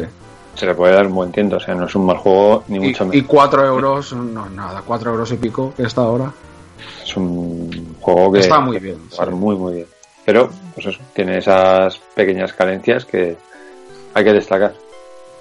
Musicalmente, musicalmente está muy bien. No son las melodías del original remasterizadas en 2013. Que Más tiene- orquestada, sí. Sí, pues eh, un poco puestas al día, ¿no? Como bien dice Mahoney, orquestadas, más, más siguiendo un poco la tónica, la tónica actual. Y gráficamente el, no petardea, o sea, el juego está bien acabado gráficamente, eh, con efectos de luces bastante, bastante potentes. Y, y siempre queda el componente nostálgico, ¿no? Que es ver un remake real de, de- de algo que, que pasó hace mucho tiempo. Sí, sí, sí. Yo no sé, si tenéis interés os invito a que lo, a que lo probéis porque, no sé, en peores mierdas habremos gastado nuestro tiempo. Hombre, y nuestro dinero, por, supuesto, por supuesto. Y además, si solo. Ya, ya no solo con los, con los gameplay que se ven y tal, yo es que no, no me he dado tiempo y, y me hubiera encantado, pero con los gameplay que se ven y tal, solo por el factor nostalgia, aunque el control sea tenga sus carencias, pues oye, tiene que estar tiene que estar bien. Y si dice Mahoney que todavía está en Steam, pues mira, ocasión ocasión que no se puede perder. Sí. Y, y un- solo un, un- un inciso. Claro. Esto es un remake, ¿no? O sea, ya por el hecho de decir de, de los tiempos que vivimos ahora, ¿no? Que, que estamos mucho con el tema remaster o remake de, de juegos de, de hace una generación. Esto, después de tantos años, se agradece un remake así. Sí, sí, sí que, sí que hace. bueno, Bueno, 23 es un años después sí. hicieron el remake, 23 años que está está bien, es un poco menos que lo de Shadow of the Colossus. Sí. Sí. No, y además, es- Cuidado. cuidado, cuidado, cuidado. Sabía yo que Ay. Keiko aquí, aunque Ahí hubiera tocado, estado, la fibra. aunque hubiera estado meando en el aseo, hubiera venido a decir cuidado. Hoy Eso está con la escopeta cargada. Lo tengo más claro que el agua, vamos. Pues, Pero- que van, cami- van camino de publicarlo en cada máquina forever and ever. PS2, PS3 y PS4. Es maravilloso. Deberían hacer un remake para, Para Play PS1. A Play 1. Con, con, pero, pero rollo juego, juego 3D de estos primigenio, tío. Quedaría, quedaría feliz. Poligonero total. Keiko. Sí, tío. No, a lo medieval. Eh, no te metas con Medieval que voy a buscarte. Hostia. Algo Que yo no que... he dicho que sea malo medieval, coño. Hostia, aquí estáis todos a la. Madre mía, los cuchillos como están, ¿eh? ¿eh? Madre mía. Yo me he viciado mucho a Los medieval. piperos esto. Muy bien, pues eh, no sé, yo creo que, que está bien repasado entre lo del programa anterior también, que se habló mucho de Castle of Illusion. Esta versión de 16 bits, si os parece bien, eh, ponemos música y pasamos al siguiente juego. Vale. Venga. Hombre, yo voy a decir una cosilla, ¿no? sí, por, por favor, vale. dice, por favor. Yo, eh, respecto a este caso, eh, Castle of Illusion, no sé si a, mi- a mis compañeros os ha pasado, ¿no? Pero yo, por ejemplo, eh, el tema. El tema de, por ejemplo, de las fases, ¿vale? Yo no sé. Pero, por ejemplo, eh, a mí las fases que más me ha gustado, tanto la, el, el Toyland como, como la librería, me han, me han parecido una auténtica pasada. El diseño del nivel, la ambientación, los enemigos, el boss, el fondo, todo. O sea, me ha parecido una auténtica pasada. Esos dos niveles me han llamado muchísimo la atención y me parecen súper, súper increíbles. Pero, eh, hay, para, no sé, me da que hay un alto contraste entre la primera fase, que yo qué sé, de venir de jugar en Master System, digo, ostras, si el de Master System, el, el, el, el bosque este en cuestión, está bien, para venir de Master System está muy chulo, en Mega Drive va a ser una pasada. Pues no sé, pero la impresión que me ha dado es que yo esperaba un poco más de este primer nivel, ¿no? Parece que la diferencia entre el diseño del primer nivel y los demás es un poco grande, ¿no? Yo no sé si la impresión mía es porque soy así, pero me da la impresión que el primer nivel es un poco, bueno, esto está aquí y luego viene todo lo demás. O sea, no sé si os pasa a vosotros, si opináis lo mismo, pero la diferencia entre el diseño del primer nivel y los demás me ha parecido, no sé, lo veo muy, no sé si decir seca, eh, muy, muy pobre para lo que, en comparación con los demás, ¿no? Pues pero es que no hay una música por ahí. Es un primer nivel. O sea, sí que parece un poquito más sosete, más sencillo, pero bueno, ya es. Pero bueno, tiene sus cuevas y sus cositas por. No sé, no. A mí no me ha rechinado esa, esa parte. No, es, es que lo malo de, de compararlo tan directamente como estamos haciendo y como solemos hacer nosotros es que lo comparamos todo al dedillo. Pero lo que está claro es que la en la época que tuviera Mega Drive y jugaba Castle of Illusion, si se iba a casa un colega, como decía Mahoney, que tiene un colega con Master y te ibas a jugar a su casa el de Master y te parecía, si no igual de bueno, pues, tremendamente Sí. similar y es lo que lo que importaba. Pero sí que es que eso eso que le pasa a Alice con el- la primera fase es algo que pasa mucho en los en los ports a 8 bits de, de juegos de 16 bits que las primeras fases incluso pueden ser llegar a ser más fieles y luego el resto del juego ser un juego completamente distinto pero bueno eso es es bastante normal y algo más Irra No, era eso porque me llamó, me llamó, me, me llamó la atención Mm, bastante. sí, sí. Porque claro, ves el primer nivel, dices, sí, vale que el primer nivel suele ser facilito, para ponerte en lo que es puesta en la escena, tal, los controles, los. Bien, la introducción, vale. Pero eh, veo demasiada diferencia entre, entre tanto fondos, enemigos, eh, música, eh, el, digamos el, el diseño total, ¿no? De, de- de cada nivel que hay mucha diferencia. Normalmente sabes que suelen ser progresivos, ¿no? Mm. Primer nivel difícil, chulo, facilón, luego ya se complica, pero la diferencia del diseño de nivel, de, de, de quién, a, a grosso modo, ¿no? ¿Quién ha diseñado este nivel? ¿Y quién ha diseñado los demás siguientes? Parece que ha sido de personas distintas, o- Sí, o, o no sé que ha sido obrado por la misma mano, ¿no? Entonces, me chocó un poco. Mm. Cosa que en el segundo juego no me pasó, pero en el primero, claro. eh, el de Master, por ejemplo, es todo más lineal. El primer nivel chuli, el segundo mejor, así, progresivo y bien. Pero en este, no sé, dije, ostras, para ser de Mega Drive, que, que este juego en Mega Drive pone la Mega Drive a full ahí, a tope, y disfrutas como un loco, Mm. lo vi sosete para lo que era. No sé si me he explicado bien. Sí, sí, no, si te pareció, si te pareció Sosetes, es que no, o sea, es que la- las primeras fases, yo es que tiendo, ¿sabes lo que hago? lo que intento es jugar poco a los juegos por su primera fase, pero los juegos eh, que sea de aviones, ¿sabes? Porque porque porque no, no, no tienen siempre mucho que ver con el resto de la jugabilidad del juego, pero o sea, que- te entiendo perfectamente lo que lo que estás diciendo. Bueno, Vale. dime. Vale, vale, vale, era eso. José, entonces que ponemos un poquito de música y nos vamos a Wood o qué? Pues venga, vamos a poner un poquito de música. ¿Y qué ponemos hoy? Pues, a ver, eh, vamos a aprovechar que llevamos unas cuantas semanas hablando en exclusiva de Mega Drive Pues- y nos haremos eco de la mejor noticia que le han pasado a la consola en tiempo. Creía No, que ibas a soltar no el troleo vastísimo de Super Nintendo Mini, ¿eh? O sea, lo, de- No, lo tenía hecho, ¿eh? No, no voy por ahí. No voy por ahí. Eh, no, no es Sega Forever, que vale, que bien, que si queréis seguir publicando los juegos de la máquina en el móvil, nos parece, nos parece guay. Es gratis.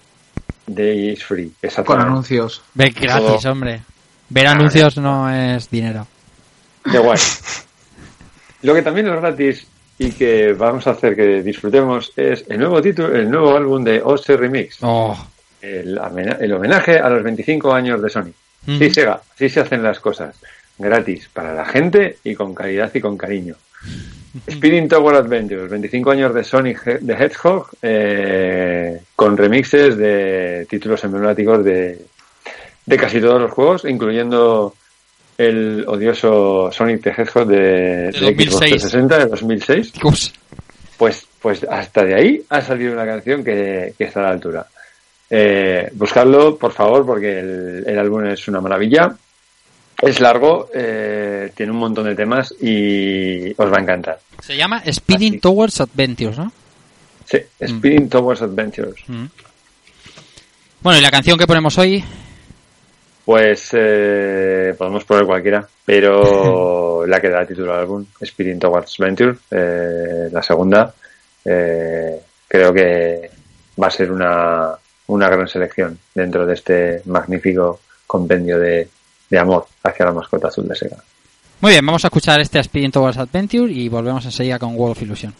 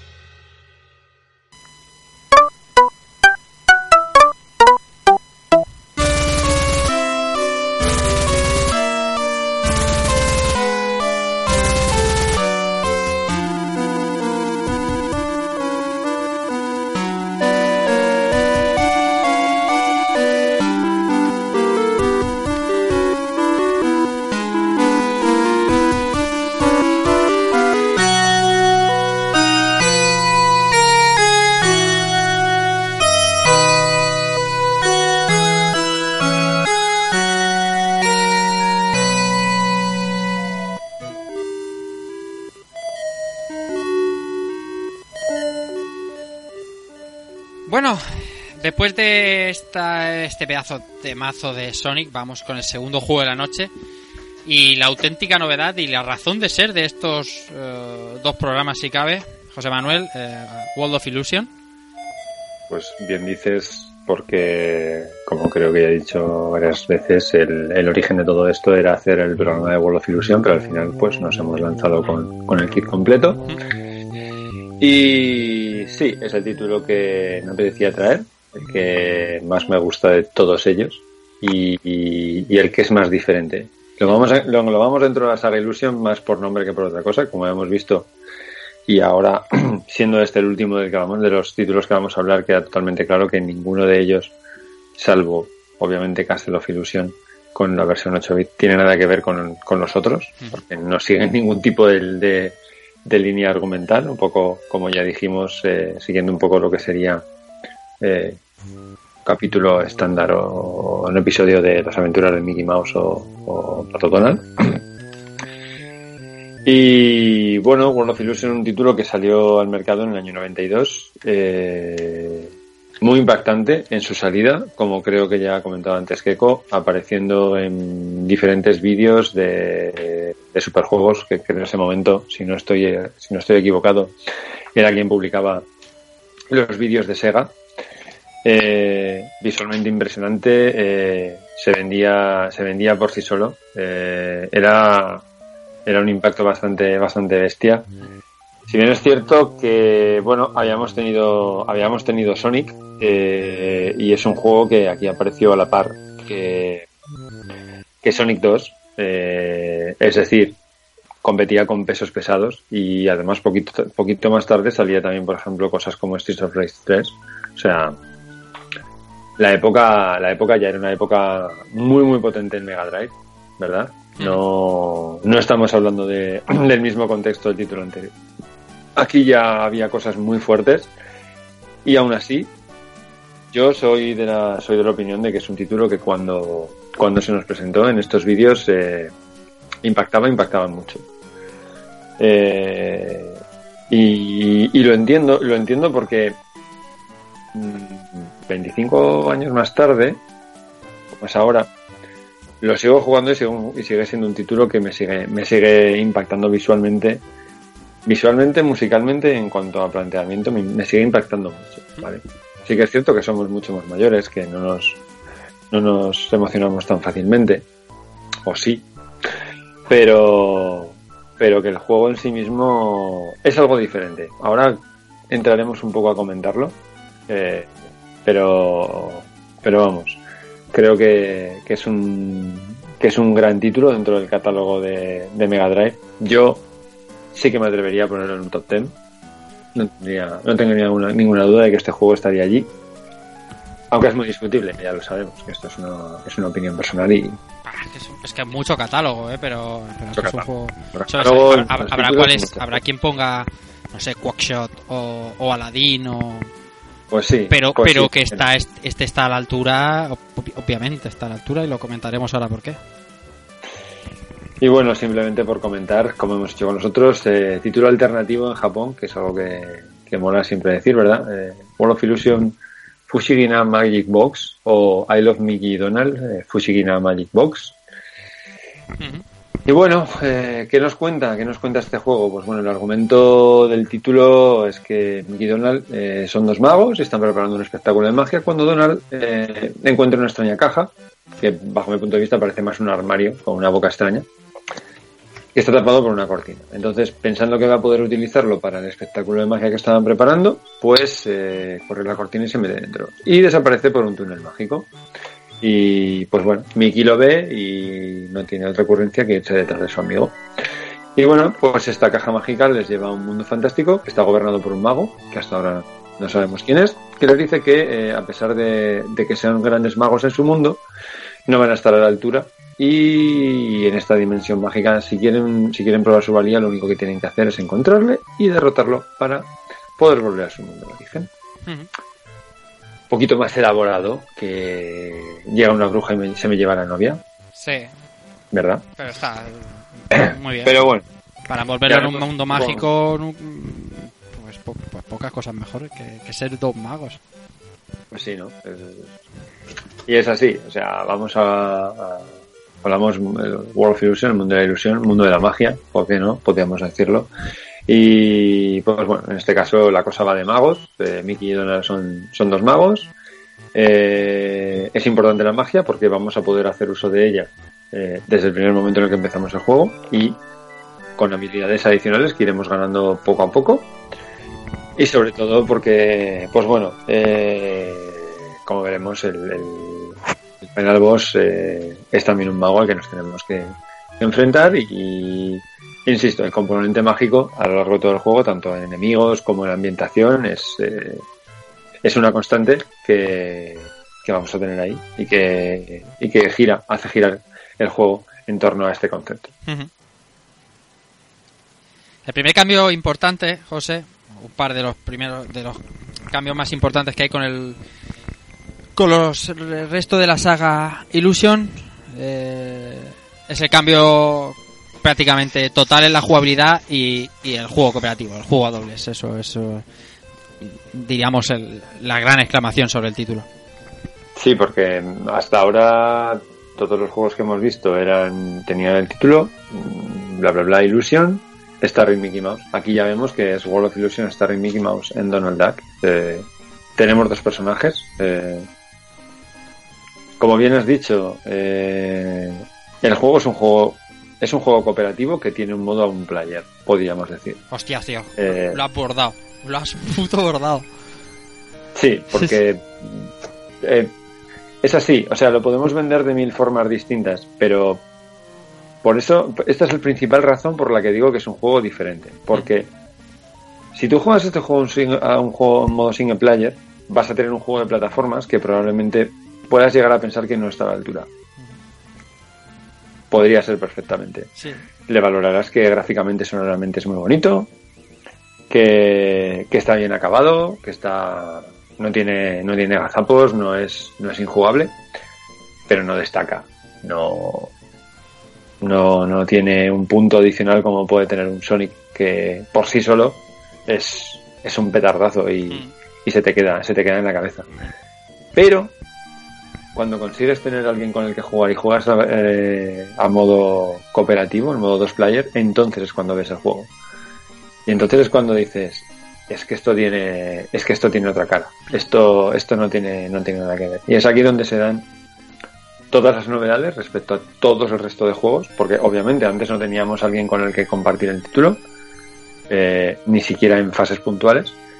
Y aquí el, el- el colaborar con, con nuestro compañero eh, es la base de, de- de avanzar en el juego, no solo para desentrañar algunos puzzles mm, ultra básicos, no nos engañemos, sino más por el hecho de tener que estar siempre pendiente de eh, ayudar a ayudarnos el uno al otro. eh, subes tú primero, ahora me ayudas, yo te, yo te cojo, etcétera. Esa interacción entre los dos personajes, entre los dos jugadores, es lo que da a este título de un, de un, de un bajo mi punto de vista, de un, de un nivel superior eh, respecto a otros juegos de plataformas y que, lo, y que le hace ser algo diferente y que creo que no tiene no tiene una contrapartida que yo conozca. No, no, no conozco algo similar con este tipo de planteamiento en probablemente ni en esta ni en otra máquina de la época. No, yo diría que no, y además creando una una coreografía, diría, ¿vale? De, de- eh, a, a nivel jugable que, que es lo que hace disfrutar del juego. Realmente el juego, ahora concretamente a dobles, entraña po- poca dificultad, muy Sí, poca poquita. dificultad, pero esa coreografía que, que de lo que dice José, de, de- de esa interacción con el compañero, eh, las distintas posibilidades que hay de, de interacción, de, de hacer eh, cosas para salvar obstáculos, para avanzar en la pantalla, hacen que el juego sea siempre un ahora esto, y ahora súbete aquí, y ahora yo, y ahora. Y ese, ese continuo le da un plus al juego que es. eh, es que yo no lo recuerdo en otro título, te lo digo en serio. Estos días lo pensaba y, y en títulos de, de 16 bits, eh, y incluso te diría 32, no hay esa, esa colaboración con, con el compañero en un juego de plataformas así.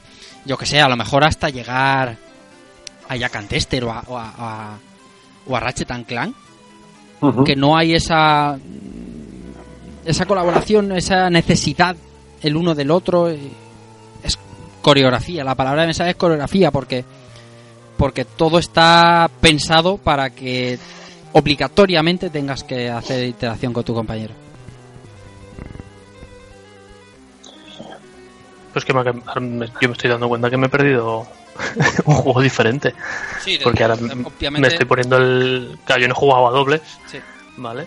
Eh, y ahora estoy viendo un gameplay a dobles y, y están en fases que yo no he estado. Claro. Claro. ¿vale? O sea, ya, ya, ya me parecía. O sea, ya, ya molaba, ¿no? Que si juegas con Mickey vas por un sitio y si juegas con Donald vas por otro. Pero es que si juegas a doble, o sea, ves fases, o sea, ves otro tipo de fases y otro tipo de, de, de lo que decís, ¿no? De cooperación con, con tu colega y, hostia, no sé. es que José estas me lo he perdido, me lo he perdido. José esta semana lo definía bien y es que son tres juegos en uno, pero pero pero muy camuflado, porque en ningún momento se te dice que No, hay diferencias es entre más, elegir, elegir a Donald no es, no es intuitivo. No, no, no, no, no. O a mí no me lo ha parecido. No, no, no hay una pantalla de selección de personajes, no. Exacto, yo lo pregunté, digo, digo, ¿cómo elijo a Donald?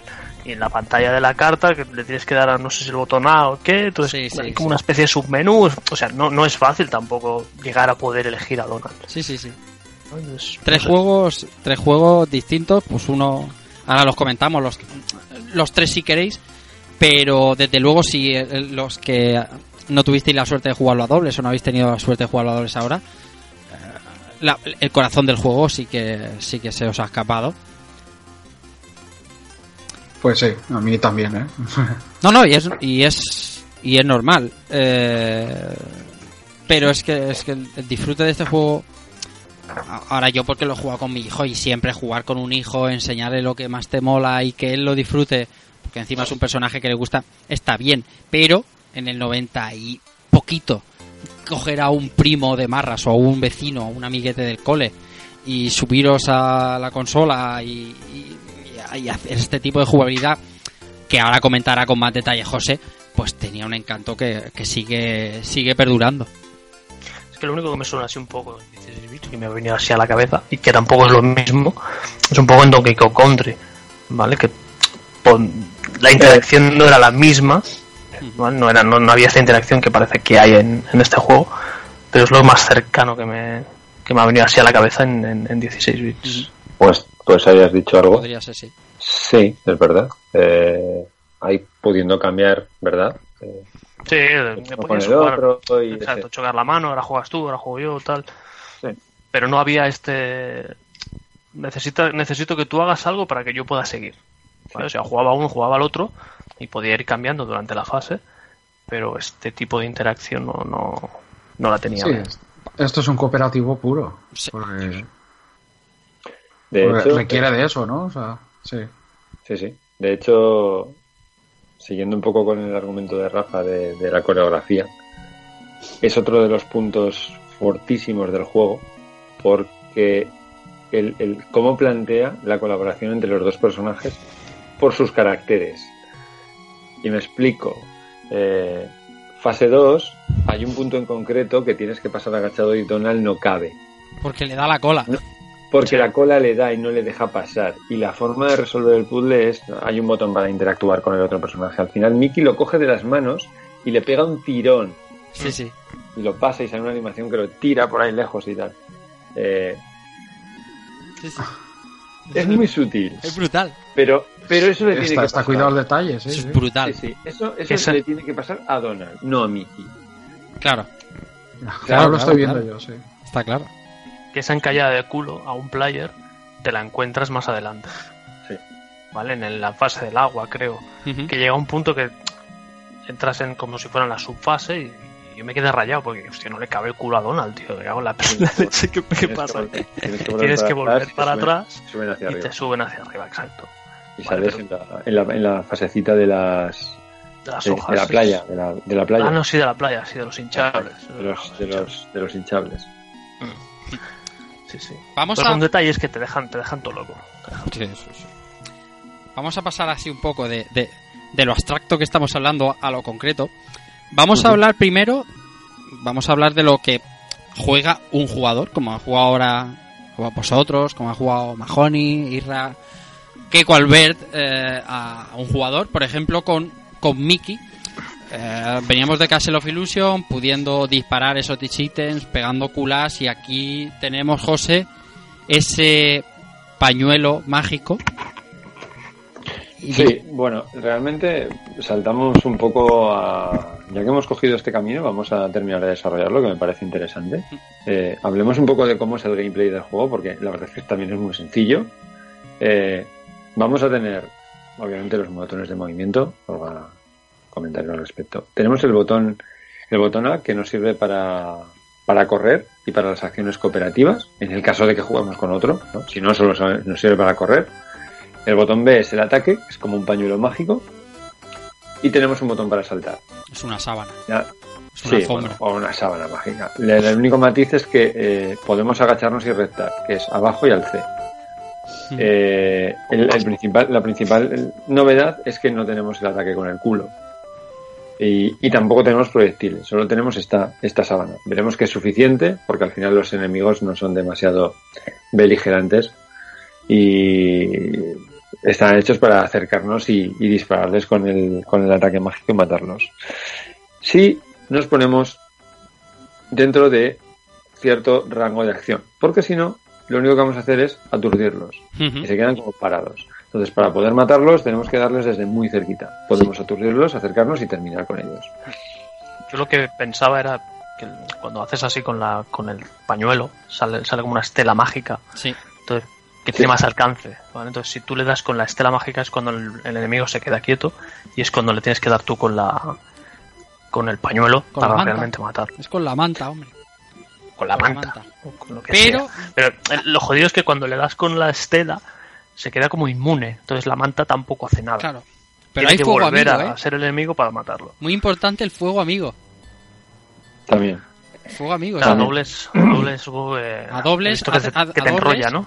A dobles Sí. tiene su truco porque haces un troncho a tu compañero, o sea, Ah. le haces, eh, digamos que lo, lo haces, eh, lo doblas, pero lo haces inmune. Lo pones en, lo pones en, como diría, eh, intermitente, ¿vale? Ujú. Y, y eres, y eres inmune durante un par de segundos a todo lo que venga. Está guay, está guay. Es un, es un puntazo. Además, la animación que sale así como, como enrollado en sí mismo, muy, Sí, sí. muy cartoon, muy, muy de Mickey Mouse. Lo troncha. Está, está bastante chulo. Entonces, comenta- comentando un poco el origen de todo esto, aparte de cómo se juega, lo que es el gameplay. eh, ¿Cuál es el desarrollo de, la, de, de fases? Si nosotros vamos con el camino individual, eh, por ejemplo, la primera fase se va a compartir tanto para Mickey como para Donald, como para ambos, jugando en cooperativo. El matiz es que llegando a un punto en concreto, eh, cuando estamos solos, hay una parte que hay un puzzle que deja de serlo. Y es que hay una especie de catapulta para subir que si vamos solos vamos a tener, eh, si no me equivoco, Un madero que salta y nos sube. Y nos sube de todas automáticamente. Entonces saltamos en una, hay un madero en el segundo, en el- hay una especie de tronco en, el- en- en la parte, es como un balancín, ¿vale? Para explicarlo, como si fuera un balancín. Entonces, si vamos solos, saltamos en el balancín, el tronco sube y nos impulsa uno, dos, tres y cuatro alturas, hasta llegar a la parte de arriba del todo. Eso es cuando estamos en un modo single player. Pero cuando estamos en multiplayer, no está el madero.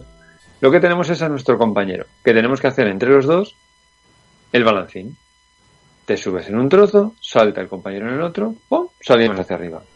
¿Qué pasa? Tenemos que subirle. Entonces, utilizando el botón de cooperación, le tiramos una cuerda y sube el compañero. Y Guapísimo. así, una vez, otra vez, otra vez, y hasta llegar arriba. Que es que cuando te pones a jugar a doble, si lo ves así, se te va a la, a la olla, o sea, te explota la cabeza. Si has jugado solo en modo single player, dices, "Joder, es que esto, esto mola mucho más. Pues efectivamente, al final, todo el resto del juego va a ser este tipo de evolución, ¿vale? Hay caminos comunes, pero en el propio camino común hay partes que hay puzzles, pero solo cuando estás en multiplayer. Y cuando estás en single player, plataformeo puro. ¿Vale? Veremos luego un poco cuál es el desarrollo de fases, pero la segunda fase de cada una de las de los niveles es diferente si vamos con Mickey, con Donald o en cooperativo. Eso es. ¿Vale? La primera siempre, la tercera siempre, el boss cuarta, pero la segunda cambia. Sí. ¿Vale? Y eso se repite en la primera, la segunda, la tercera y en la cuarta. ¿Vale? Siendo la última, eh, si no me equivoco, común para todos ellos. Que es Sí. la, la parte. No, la quinta también. La quinta también se, también se desdobla, perdón. Estaba pensando que eran cuatro y el boss, no, son, son cinco en general en total. ¿vale? Y este es el desarrollo diferente que tiene, que tiene el juego. Por eso, te puede pasar que solo juegues con Mickey porque solo te gusta con Mickey y te pierdas cinco fases por no jugarlos con Donald. Y si no tienes la suerte de poder jugar a dobles con alguien, te vas a perder no solo cinco fases, sino cinco fases y e infinidad de puzzles cooperativos que hay a lo largo de todo el juego. Bueno, a lo mejor no son infinidad, pero Bueno, pues ya sabéis lo que quiero decir. Sí. Hay unos cuantos. cuatro o cinco, si en la fase de, de los cañones, de- o sea, de los cañones, de las montañas estas donde, donde salen los vaqueros estos que, que hacen bank. También hay un montón de, de puzzles de subir uno encima de otro, de tirar cuerdas. La vagoneta es algo que, que- Es muy que chulo. Es muy es, es importante también eso que comentas. Podemos subir un personaje encima del otro Eso es. y le hacer una animación así como que lo estuviera cogiendo. Entonces, cuando estás subido, cuando estás uno encima del otro, es una posición puramente de, de- de- de ascender a, a- a zonas elevadas. No podemos, no podemos correr, eh, no podemos disparar, Ni uno ni el otro. ¿Vale? Entonces, hay que también tenerlo en cuenta. Y, y sí, comentabas la, la vagoneta, por ejemplo. La vagoneta es una cosa que, pues, vamos, te pierdes y, y- y pierdes, pierdes el rollo del juego. También es verdad que, por ejemplo, jugando a dobles hay fases súper chulas, como por ejemplo la que habré jugado casi todos, de, de Mickey montado en un tapón eh, por el espacio, por, ¿no? por un pseudo espacio. Eso a dobles no está, pero pero una, una alfombra mágica a dobles, un- no sé, tienes... Sí. Claro. Sí, es- esa fase en concreto, por ejemplo, la versión de dobles es un mega árbol de Navidad Eso es, sí. que a mí me impactó mucho en concreto eh, en el análisis que se hizo en Hobby Consolas porque sacaron en casi a página completa todo la recomposición de la composición del árbol de Navidad completo y me, me, me- me impactó mucho verlo verlo ahí en recomponiéndolo todo muy, chulo Muy guapo, guapísimo. ¿Qué más hablamos de, de World of Illusion? Bueno, pues, pues vamos a volver un poco al, al plan original que tenía por aquí, hablar un poco de, de gráficos, de, de lo que sería el look and feel de- del juego. Eh, es un juego que empieza a abrir el camino, permitidme esta, esta licencia, empieza a abrir un poquito el camino que luego culminaría, culminaría Kingdom Hearts, en el sentido de aglutinar diferentes universos Disney eh, en Kingdom Hearts es totalmente evidente, no hay ningún tipo de, de, de- inspiración, ¿no? Directamente los usa y fin. Pero en este caso, sí que es cierto que el juego, eh, de una forma o de otra, tiene gran cantidad de referencias, algunas evidentes hasta, hasta, hasta ser completamente obvias, de diferentes películas de la factoría Disney. Eh, así, por resumir unas cuantas, Blancanieves y los siete enanitos, Pinocho, Fantasía, La Bella Durmiente, Merlín, La Sirenita y Alicia del País de las Maravillas. Las dos últimas, evidentísimas. Ah. Eh, las fases de agua, clarísima inspiración de la película de La Sirenita.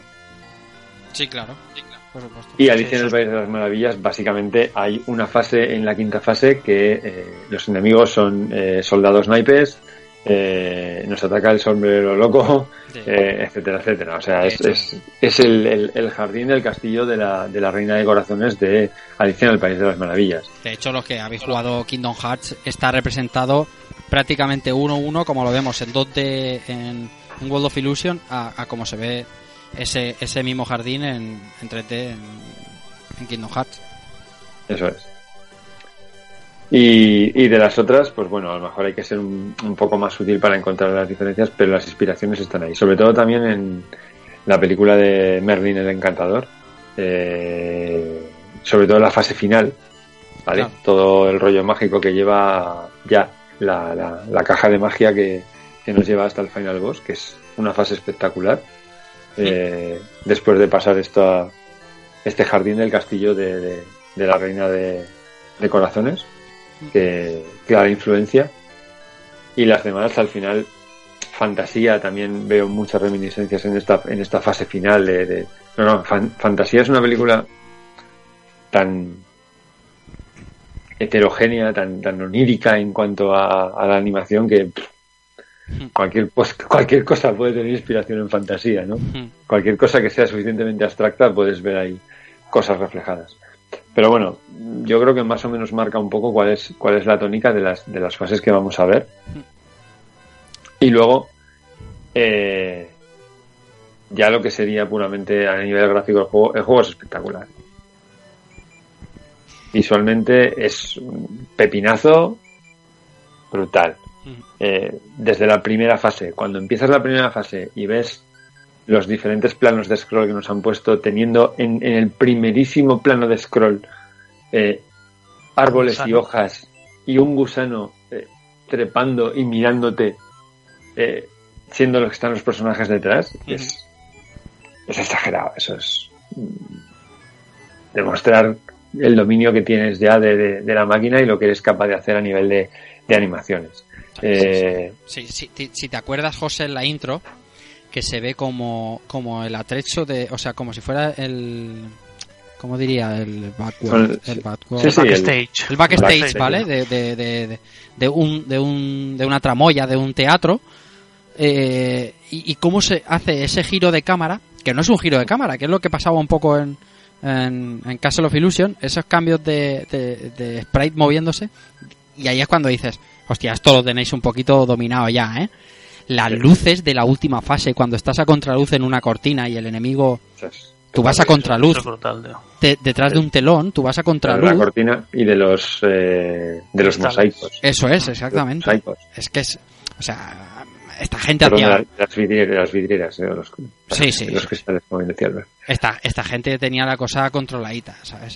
Sí, hay, sí. hay fases que son a lo mejor más justas, otras que son más originales, como toda esta de, de, de, de- la papelería, ¿no? De, lo- de los escritorios y de los libros. Pero pero el juego está muy bien hecho. Es que el juego es, es, es una delicia a- prácticamente a todos los niveles. Sí, sí. Y, por ejemplo, mm, este en concreto, para mí sí que es eh, visualmente, eh, probablemente estaría en top 5 a nivel de... Si hablamos de lo que sería la paleta, la elección de la paleta, la paleta de color en este juego es espectacular. Es, es lo que se tiene que hacer, o sea, eh, es lo que puede dar la máquina. Si, si, si eliges bien las tonalidades de color, consigues cosas como estas. Y no sé, es todo. La variedad de enemigos. Los enemigos hay pocos, pero hay muy variados. Eso sí que es cierto. No está continuamente repitiendo enemigos una y otra vez y otra vez. No, no, todo lo contrario. Cada fase tiene los suyos propios. eh, incluso con eh, algunos bastante cachondos. Y algunas cosas que salen ahí, pero tampoco ni, se repiten siquiera, ¿sabes? Por ejemplo, el. eh, hay una roca en concreto que sale jugan- eh, cuando juegas a dobles en la segunda fase, eh, que está ahí, que es que ni te pega. O sea, sale una roca botando una vez, pero no, no, no te llega a pegar nunca. Y es, es- ¿para qué el esfuerzo? Si no es ni, ni, ni, amenazadora, ¿no? Pues, pues bueno, pues ahí está. Y luego que las fases individuales de cada personaje tienen enemigos propios, porque por ejemplo Mickey, cuando empieza la segunda fase, su fase en concreta, su fase propia, hay unas llamas que, Hijas de que puta, salen- sí. esas, esas son suyas, o sea, no salen en ninguna otra parte ni cuando vas con Donald. Hmm. O sea, o sea, lo dicho, la variedad de enemigos es bastante, bastante rica. Eh, sí que, sí que es cierto que, como ya hemos dicho, no hay, no, son- no son muy numerosos, no, no hay demasiados enemigos en pantalla ni, ni el juego lo necesita, tampoco. Vamos, nivel además es gráfico que- tampoco es que- sé mucho más que decir. el, el- el escenario en sí es otro auténtico enemigo. Pues, mm, hay fases, por ejemplo, como la del barco, en el que el suelo se rompe cada dos por tres. En la fase final eh, tenemos una bruja haciendo agujeros en el suelo. Eh, hay, yo qué sé, fases donde te caen tridentes a distintos tiempos del, del, del techo. Que por culo dan esos tridentes, tío. Sí, los, y los tiburones o los pez sierra nos atacan desde, desde abajo. Claro, o sea, es que hay enemigos que no, no son enemigos al uso, pero están, son cosas puestas para hacerte para hacerte palmar una sangre, por lo menos. Eh, El juego complicado no es, pero oye, tiene sus cositas. También te, te digo que es chocante que muchos años después de jugarlo a dobles, porque yo siempre de tanto en cuando le doy una partidita, pero en single player, jugando a dobles, eh, la, la gracia de que sabes qué tridente cae después de pasar tú, qué tridente va a caer antes de que pases tú. Es súper, súper gracioso, ¿sabes?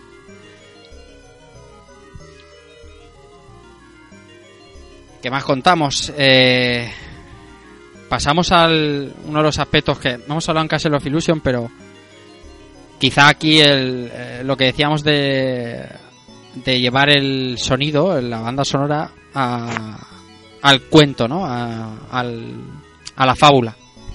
Sí. Eh, Este título, la, la banda sonora, como ya hemos comentado, es, es un espectáculo continuado. Yo personalmente destaco dos temas en concreto. El tema del agua, el tema de la pecera, me parece brutal. De la pecera, ahí has dicho algo, ¿eh? Porque es un punto. Es una pecera. Sí, sí, porque.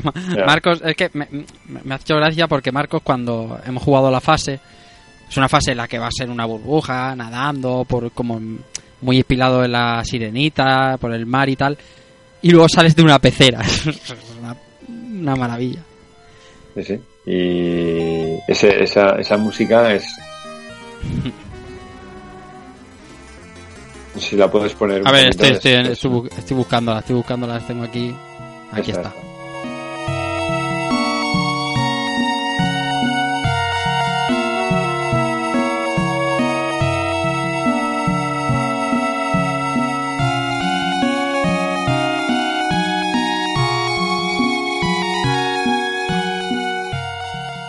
Cuando, cuando los amigos de podcast... música de agua. Sí, sí. Música de agua, tío. Sí, Sí, sí.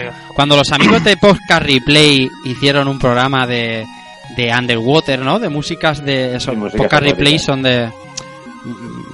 Es un programa que, que- que divulga la música del videojuego y no pusieron esta en el de música de, de agua y les eché un poco el paquete, ¿sabes? Porque es como... ¿Qué hay más acuático que esto? Pues pocas cosas. Y. Y la otra que destaca- Yo, yo destaco esta y la, y la de Y la Donkey fase Kong final. Bueno, la Donkey Kong Country ya, sí, es obviamente. La del final, la de la última la, pantalla. La, la fase final. Final stage. La, la última, última del todo. La última. Vamos a ver, a ver si, si la encuentro yo por aquí. Esto es el último jefe. No. No, debería llamarse Final stage. Sí, eso, eso estoy buscando. Pasa es que las tengo sin, sin, sin nombrar.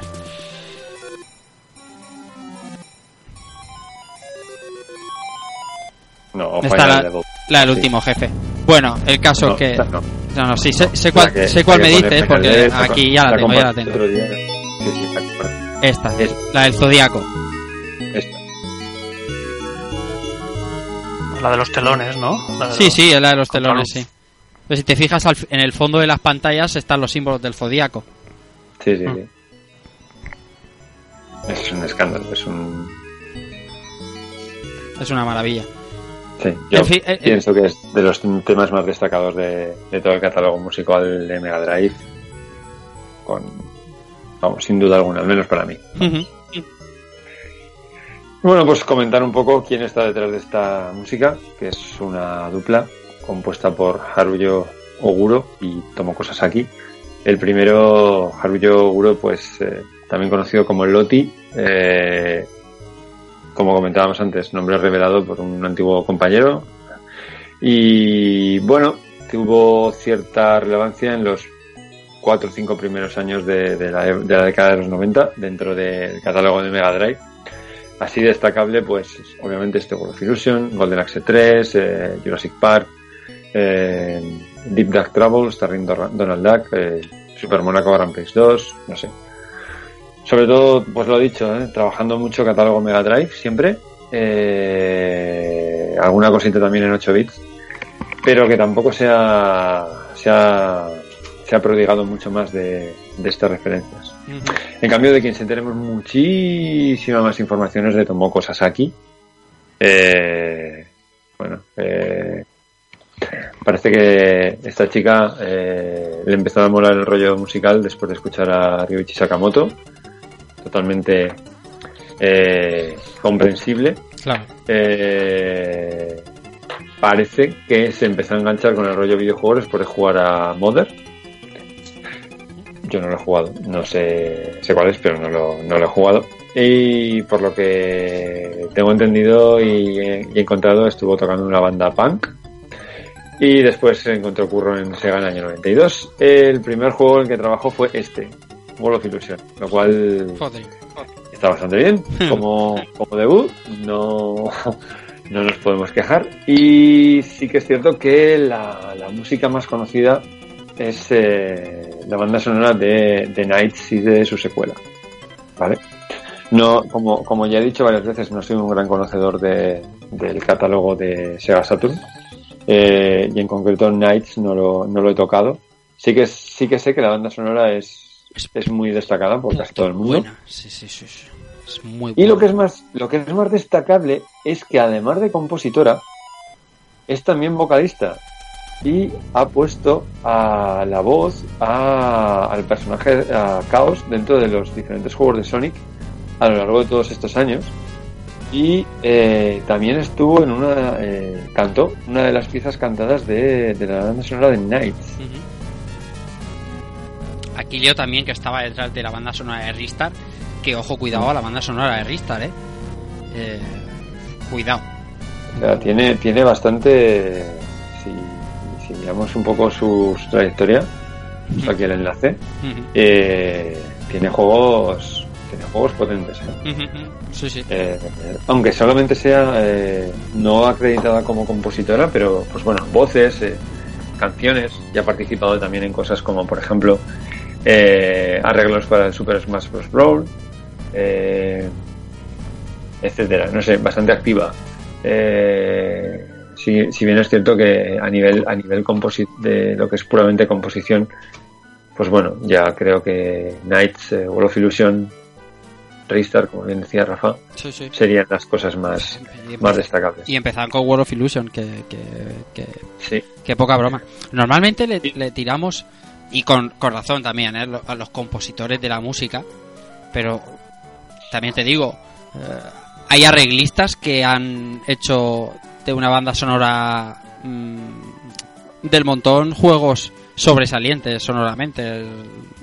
Un, un- un arreglista hace no demasiado lo hablaba creo que con vosotros al respecto de de Zelda Breath of the Wild y demás de, de, de, de eso e- incluso de de Nier Automata ¿vale?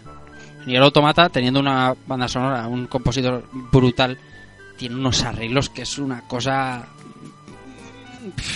de otro nivel, ¿sabes? Así que, aunque esté mm, esté coteada, estaba, esté eh, en los créditos como arreglista, cuidado, cuidado con los títulos que tiene detrás. Sí, la verdad, es un- una gran trayectoria de, de, esta, de esta chica que la verdad yo no, no conozco eh, Knights. eh, si, si tenéis eh, un mejor punto de vista, pues os invito a que lo compartáis con todos nosotros. Alguno de vosotros. No, no, Knights Pero- tiene una banda sonora eh, excelente, o sea, mm, es es que Knights es un todo. Knights, Knights de- no, no destaca especialmente nada. Knights es un, es un compendio de, de todas las cosas y la música no se queda para nada atrás. Lo que sí que no he jugado y pone aquí acreditado en su en su haber es la la, la secuela o lo que es- eh, sacaron después de Knights que era eh, no me acuerdo. Nights into Dreams, no. No, Into the Dreams era el primero y el otro era. Mm, No me acuerdo. No me acuerdo. El el- Journey, Journey of Dreams. Journey, Journey, Journey of Dreams. Y yo eso no lo he jugado. Pero. Pero. Lo que sorprende es que si estaba en una banda punk, si no tenía experiencia previa, la ponen a hacer World of Illusion, le sale bien. Es, después Ristar, que sería como un año después en el desarrollo. Y se fue con Nak a hacer Dreams. O sea, esta gente, esta chica tenía que ser muy buena. Que es lo que choca, ¿no? Eh, del punk a Wall of Illusion. Claro, esto Punk Choca, Punk. También te digo que era una dupla, es decir, eh, eh, el, primero que está en el, en el en los créditos es el Loti este, el Ah. eh, Haruyo Oguro, ¿vale? Que quizá tenga más culpa él de la banda sonora y ella y ella menos, pero bueno, ahí está. En cualquier caso, como hemos dicho, una banda sonora muy, muy Disney, muy, muy que le va mucho al juego. Está muy bien escogida y, y en este caso sí que es cierto que probablemente eh, si, si la si la quisieras trasladar a otro juego diferente eh, no encajaría tan bien. No, no, no lo veo yo así. Está hecha para el juego, encaja bien con las cosas que se, que se cuentan en este juego, en cómo se cuentan y en el tono mágico que tiene. Eh, y sobre todo en un juego Disney. Lo dicho, si para los que no lo hayáis escuchado, eh, por favor, eh, podéis encontrar la versión en Zofars Domain, si conocéis la página, allí podéis encontrar y descargar la banda sonora de tanto de este como del, del Castle y de casi cualquier título de, de Mega Drive, pero vamos, haceros un favor, escuchadla porque lo vais a disfrutar hasta sin jugar el juego. Y en YouTube. En YouTube también están todas. eh, Sí. pero la página que ha recomendado José no te salen No sé, no sé qué página es. ningún indeseable a la, a la- a la- en la banda derecha. la-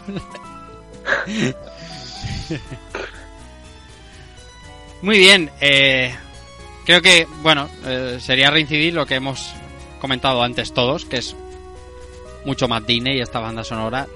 No tenéis más que escuchar lo que se oiga de fondo siempre y en cualquier momento.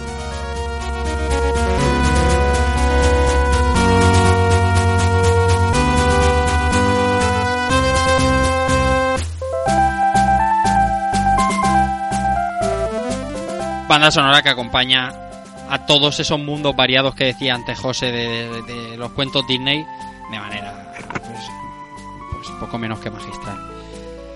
¿Qué más hablamos, José? ¿Qué más contamos de, de este World of Pues hablar un poquito, un poquito de las portadas de este juego, porque aquí sí que vemos diferencia entre la, sí, la versión Japo y las otras. Así que, Keiko, si haces los honores. Aquí Sí, hombre, claro que sí. En cuanto Google decida cargar. A mí, cuando, cuando adquirí, bueno, yo no compré World of Illusion, me lo regalaron mis padres y recuerdo que estaba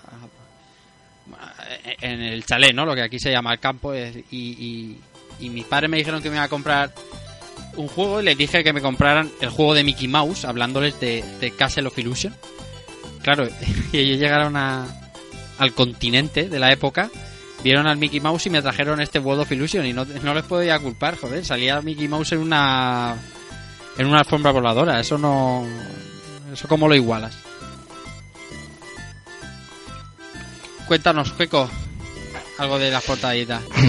bueno, pues vamos a empezar con la japonesa. Ah, tú empiezas por lo fuerte. Sí.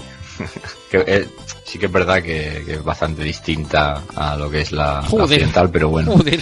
Co- como cumplen los casi todos los cánones de muchas portadas de Mega Drive japonesas, eh, lo que es, eh, digamos, la, la cubierta, si sacáramos la cubierta de la caja y la expandiéramos, es toda una, una ilustración completa.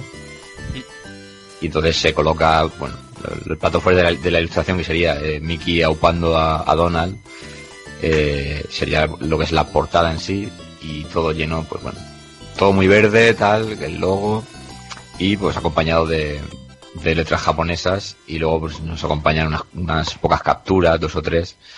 Pero sobre todo, como suele pasar también en, las cajas japonesas, todo muy cargado, ¿no? De, texto, eh, súper llamativo.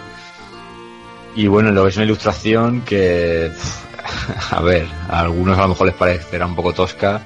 Yo la veo acorde con lo que se solía hacer un poquito con, el estilo de portadas eh, japón de Mega Drive aunque sí que es verdad que a mí personalmente me parece más elegante la, la versión occidental o que casa más con lo que Disney vendía en la época cuando te traía una película o una serie por lo menos. Y si queréis pues la, la vamos comentando también. Sí.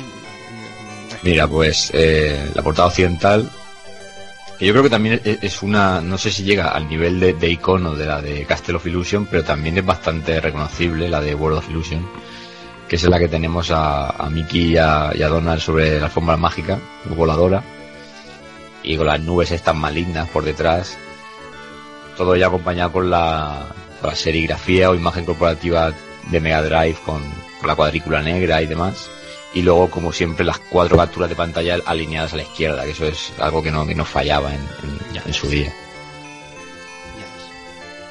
Y bueno, está, yo creo que, vamos, eh, quien más, quien menos, seguro que alguna vez se ha, cruzado con esta, con esta portada. Ya digo, no, es tan, tan conocida seguro como la de Castle, pero vamos, mm, también muy reconocible, creo yo. Mm.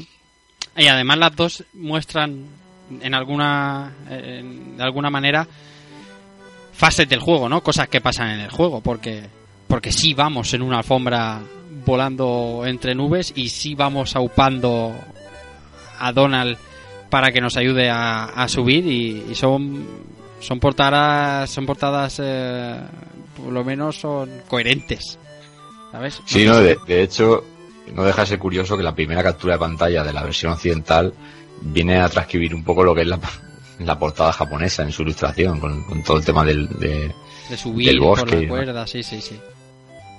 Y luego, pues si te muestran un poquito, si como tú dices, eh, los contrastes del juego, ¿no? También, te- también te está la, la pantalla de, de agua y demás, la de los pasteles, para que veas tú un poquito lo que te vas a encontrar. Y luego, sobre todo, pues la portada a mí, ya te digo, como he dicho antes con lo de los vídeos de superjuegos, te, te trae directamente a ese nivel de las nubes que es, para mí por lo menos es espectacular y es de las cosas que más se te quedan grabadas de- del juego. Y bueno, y finalmente tendríamos eh, la portada de Genesis, que básicamente eh, es parecida a la que hemos comentado anteriormente, lo único que con la ilustración eh, que hemos dicho de Mickey y Donald sobre la alfombra, más reducida, que también la vemos más completa. Y, y tiene incluso el, el sello este, el Seal of Quality de Sí, Sega. hombre, por supuesto. por supuesto. Que esto, esto en verdad yo lo veo un poco de parche, ¿no? Yo esto sí que admito que tiene que estar, o sea, lo de Nintendo lo, lo veo como más familiar que en Sega, pero bueno, no, no quiero generar más debate. Tenía que ponerlo simplemente por ese hecho, no, no. Ya, no, le, no le significaba nada, ¿sabes? A Sega poner el Seal of Quality, pero. No, no hace falta porque se sabe que, sea la mejor compañía, entonces, pues bueno, es como una redundancia en sí misma. y bueno, teníamos en la contraportada, teníamos una, una caja blanca en la que nos rectángulo blanco en la que nos comentan bueno, todas las características del juego, con un pequeño recorte de Mickey y también con, con tres muestras, tres capturas de, del juego. Y ya, ya digo, sí que llama la atención un poco más las diferencias en lo que es la contraportada, pero básicamente, bueno, la línea siempre de la cuadrícula negra y, y poquito más. Ujú. Qué grandes eran los, los, los mm, resúmenes que hacía la Sega de los 90 de sus juegos. Eh, Empezaba en esto que las capturas de pantalla en la contraportada decía Alakazam, que Alakazam es bueno, el, el grito de magia del juego, que es- los americanos dicen creo que es a- a- abracadabra Alakazam, ¿no? Aquí decimos pata de cabra, pero ellos dicen Alakazam. y, y te dice Aquí está la diversión clásica de Disney con sus favoritos, el ratón Mickey y el pato Donald. Transportados a un mundo de maravillas, Mickey y Donald deben realizar proezas extraordinarias de magia para poder vencer a un hábil brujo y encontrar el camino de regreso a casa. Qué bien hablan, tío, hablaban de puta madre. Sí, porque utilizar adjetivos como crafty tiene mucha tela, ¿eh? Deben realizar proezas extraordinarias de magia para vencer a un hábil brujo. Eso, eso- Un tema, un tema que sí que choca es el tercer párrafo que dice, and look, eh, toda la banda está aquí. Minnie, Daisy, eh, Goofy, Uh, Pluto. Clarabel, eh, eh, Huey, Dewey, Louie, que son Los- Juanito, Jorgito, los ojitos, sobrinos. sí. Todos están, todos están aquí para, para unirse a la diversión. ¿No? Y es que además en la, en, en- en el en la intro En la intro también te lo pone. se pone cast y aparecen eh, Mickey Donald, eh, Mickey, Donald, Daisy, eh, Minnie, Goofy Sí, Pluto, y los sobrinos. pero, y sí, luego, pero sí que están. ¿Dónde? ¿vale? Están en el final. Viendo Ah, bueno, en la obra de teatro. Claro. Claro, en el teatro dices, es el público. Pero Claro. tú que te esperarías encontrártelos en el Claro, juego. en los juegos de 8 bits, pues no. Pero te han engañado, no te han engañado, no te han engañado. Es como lo del E3, te lo han puesto en un PC de la NASA. Mm, no lo sabes, te han engañado. Mm, no lo Bueno, y en los- también están en los passwords. Perdón. ¿El qué, el qué? También aparecen en los passwords y, y Goofy está en la pantalla, en el menú principal. Ah, es verdad, Eh, aparecen en las cartas de los Las passwords. cartas porque de los passwords. No lo hemos dicho que passwords, es- sí. los passwords es, eh, para elegir pantalla e incluso el modo al que estás jugando. Depende del password que pongas. eh, entras a modo dobles o, en, en un player. Y es curioso lo del modo dobles, que no lo hemos comentado y ya saltando aquí ya drásticamente a otra cosa. Compartimos vidas, ¿vale? Que es algo que es bastante peculiar y no es muy habitual en el juego cooperativo a dobles que las vidas son para los dos. No tiene cada uno las suyas. Y, Sí. y puede Y ser de una. hecho, cuando, puta- cuando Cuando te queda te una vida. solo una, cuando Sí. te queda solo una, Te te, dice- da la posibilidad de o acabar la partida o jugar solo a un, a un solo player. Sí, sí. Pero obviamente jugar a solo player recuperando el camino del que elijas. Eso es. O sea, cuidado con eso. Sí, sí. Curioso. ¿Qué más contamos?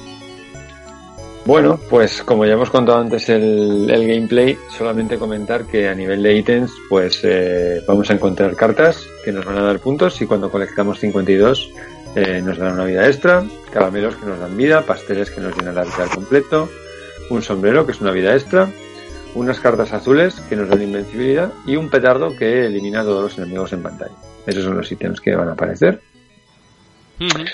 Y luego está... Estos, estos dos últimos son bastante escasos. ¿eh? Vamos, lo de las cartas azules, que yo las llamaba cartas plateadas, entonces. eh, ah, Y además están, Hay no, una- está, no, está, no está muy bien medido. Al menos en la fase que yo lo recuerdo ahora, que es la de los hinchables. Vale, hay uno en una palmera que lo puedes coger y la, la, la invencibilidad es, tiene un tiempo. ¿vale? Entonces, Ya, pero es que además en esa fase en concreto la invencibilidad no sirve para un carajo. Por eso, por eso, o sea, tienes invici- in- in- invi- invencibilidad, iba a decir. Invi- invisibilidad. Así lo pone ahí, invencibilidad. Eh, tienes, in- tienes, tienes eres invulnerable, ¿vale? Pero Pone invencibilidad. a estas horas, tío, perdonadme, pero a estas horas ya, tío. Sí, sí, sí, sí, sí. Comprensible total. Invulnerable. Pero vamos, Exacto, que no te, que no te matan, ¿vale? pero que lo que, el que justamente colocó. en ese tramo es de saltos, o sea, vas en el agua. Vale, Sí que es cierto que creo que pasa algún enemigo por debajo, pero es casi al final, o sea, que ya se te ha acabado. o sea, no El sé. que colocó los ítems de un caramelo aquí para recuperarte un punto de vida. Y te pasas por unos pinchos, viene un pescado, viene un tiburón, tal, y luego llegas la- ahí y coges el punto la de vida. los pasteles Sí, sí. hay caramelos por, por todos lados, o sea, Sí, Sí, sí, sí. lo- lógico por otra parte. sí, sí, lógico por una parte, ¿no? Pero- El, hay uno en concreto en, en la sala de estudio, cuando llegas a la zona de las chinchetas, Sí. que tienes un caramelo, debajo tienes dos chinchetas oye, si Sí. alguien lo ha conseguido saltar, coger el caramelo y no quitarse lo que acaba de No. coger, vale, entonces no soy yo, estáis solo por sí. Y es que además yo iba con dos, con dos de vida. No, pero- y dije, hostia, un caramelito y pum, y la perdí. Esa a dobles, es que vaya tela. Ese- en ese ítem a dobles hay un sombrero, hay un gorro. Y, y es una vida. Y ya compensa más, pero hijos de puta, tío. Claro, pero, pero es que a dobles te puedes subir encima del otro compañero. No, pero yo lo hago sin, sin caer encima de las chinchetas. O sea, claro, hombre. Hay el toquecico ahí. El toque fino. En fin. ¿Y qué más? Eh, ¿Qué más iba a comentar? ¿Los trucos de no. magia, digo yo? Ah, Sí, sí, los, no, no, espera, no, lo del petardo. petardo. Bueno, Hay un bueno. punto en concreto, Hay puto petardo. el puto petardo que sale dos veces en todo el juego. Sí.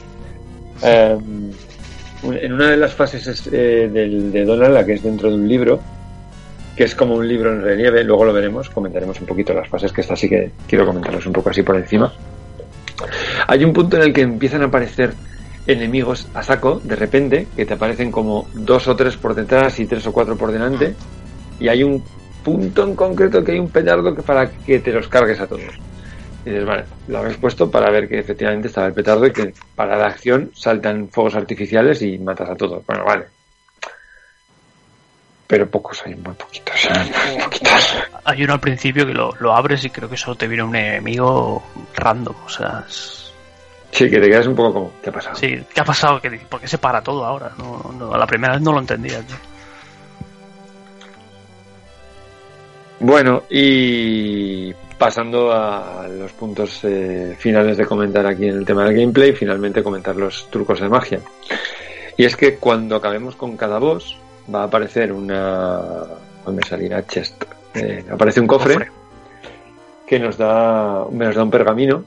Y dentro leemos el pergamino y nos da un nuevo truco. Y ese nuevo truco lo vamos a tener que aplicar justo a continuación en la siguiente fase. Entonces, los trucos de magia van a ser volar en un yo he puesto aquí a la delta o avión de papel o alfombra mágica, lo que queramos ver ahí, ¿vale? Yo Eh. siempre he visto más bien un, avioncito de papel, Es una alfombra, por favor. Es una alfombra, tío. Es una Bueno, alfombra. Yo siempre he visto una alfombra. Madre pues la mía. alfombra mágica. ¿Tú en qué irías a grabar? ¿Tú irías en- a grabar en el Concord? Hombre, claro. La puta, tío. Eh, bueno, lo conseguimos al final de la fase 1 y justo entre la fase 2 tenemos la, la fase de vuelo, ¿vale? Que es una de las más chulas del juego probablemente. Cuidado, cuidado, porque el primero que se suba a la alfombra es el que controla la alfombra y al otro le dan por culo. Sí, El otro no hace nada ahí en esa. El otro no hace van nada. juntos en la misma alfombra, pero no. Nosotros, no yo me acuerdo ¿no? con mis primos darnos de hostias para llegar primero a hacer el, el alakazam y subirnos encima de la de la alfombra porque es que el, el otro player no hace absolutamente nada. Que eso es otro tema también. El primero de los personajes que se acerca a la alfombra es el que da el gritito. Sí. Puede ser una Lakasan que se entiende bien de Mickey Mouse o una Lakasan de, del Pato Donald. ¿Ves? Esta voz sí que está bien hecha. Luego entraremos un poco en, la, en los aplausos del final. Bueno, el segundo truco de magia que nos da el segundo boss va a ser la burbuja, que nos permite bucear y movernos dentro de- del agua. Sí. Ya hemos visto que era una pecera, que se utiliza en la fase 3. Sí. Tenemos después el teletransporte, que nos lo dan al final de la fase 3 y se usa- en la 4. Teletransporte en las cajas, Sí. que es lo que te permite es meter, meterte en una de las cajas mágicas y aparecer en otra.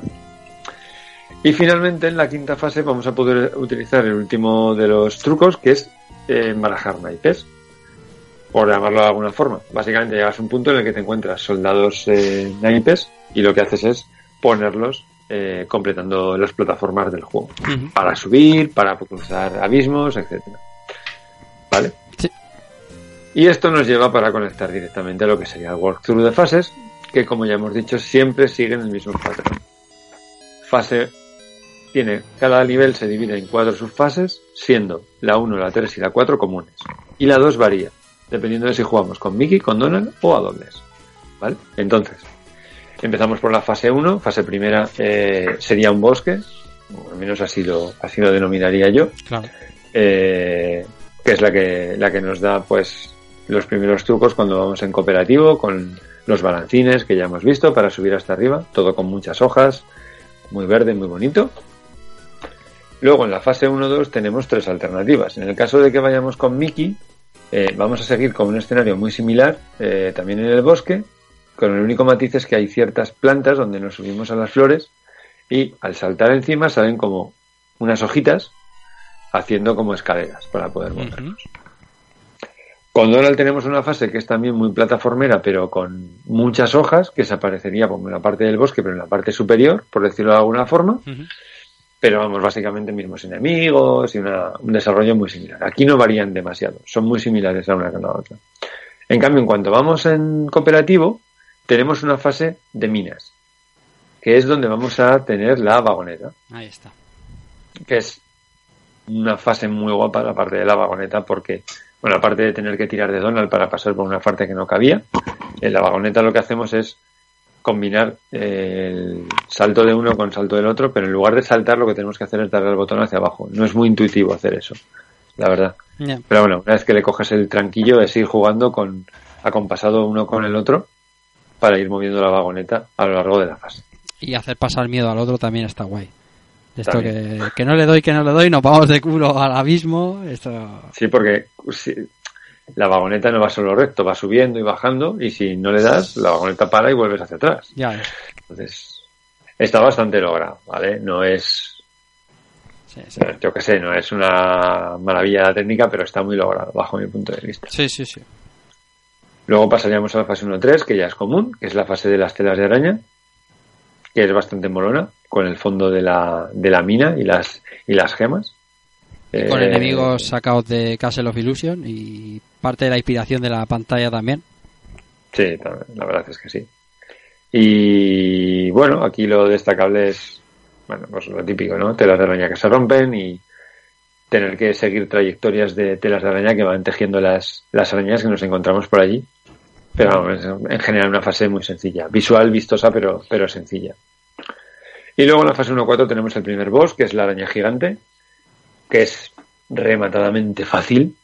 Eh, Básicamente tiene dos trayectorias, eh, ascendente en diagonal y luego se pone de- en- en- como si fuera en un segundo plano donde no podemos atacarle ni nos ataca a nosotros. Sí, ahí, ahí- ahí decía Marcos, yo decía Marcos, esta es muy fácil y decía, pero papi se está burlando, se va al otro lado del cristal a burlarse. Sí.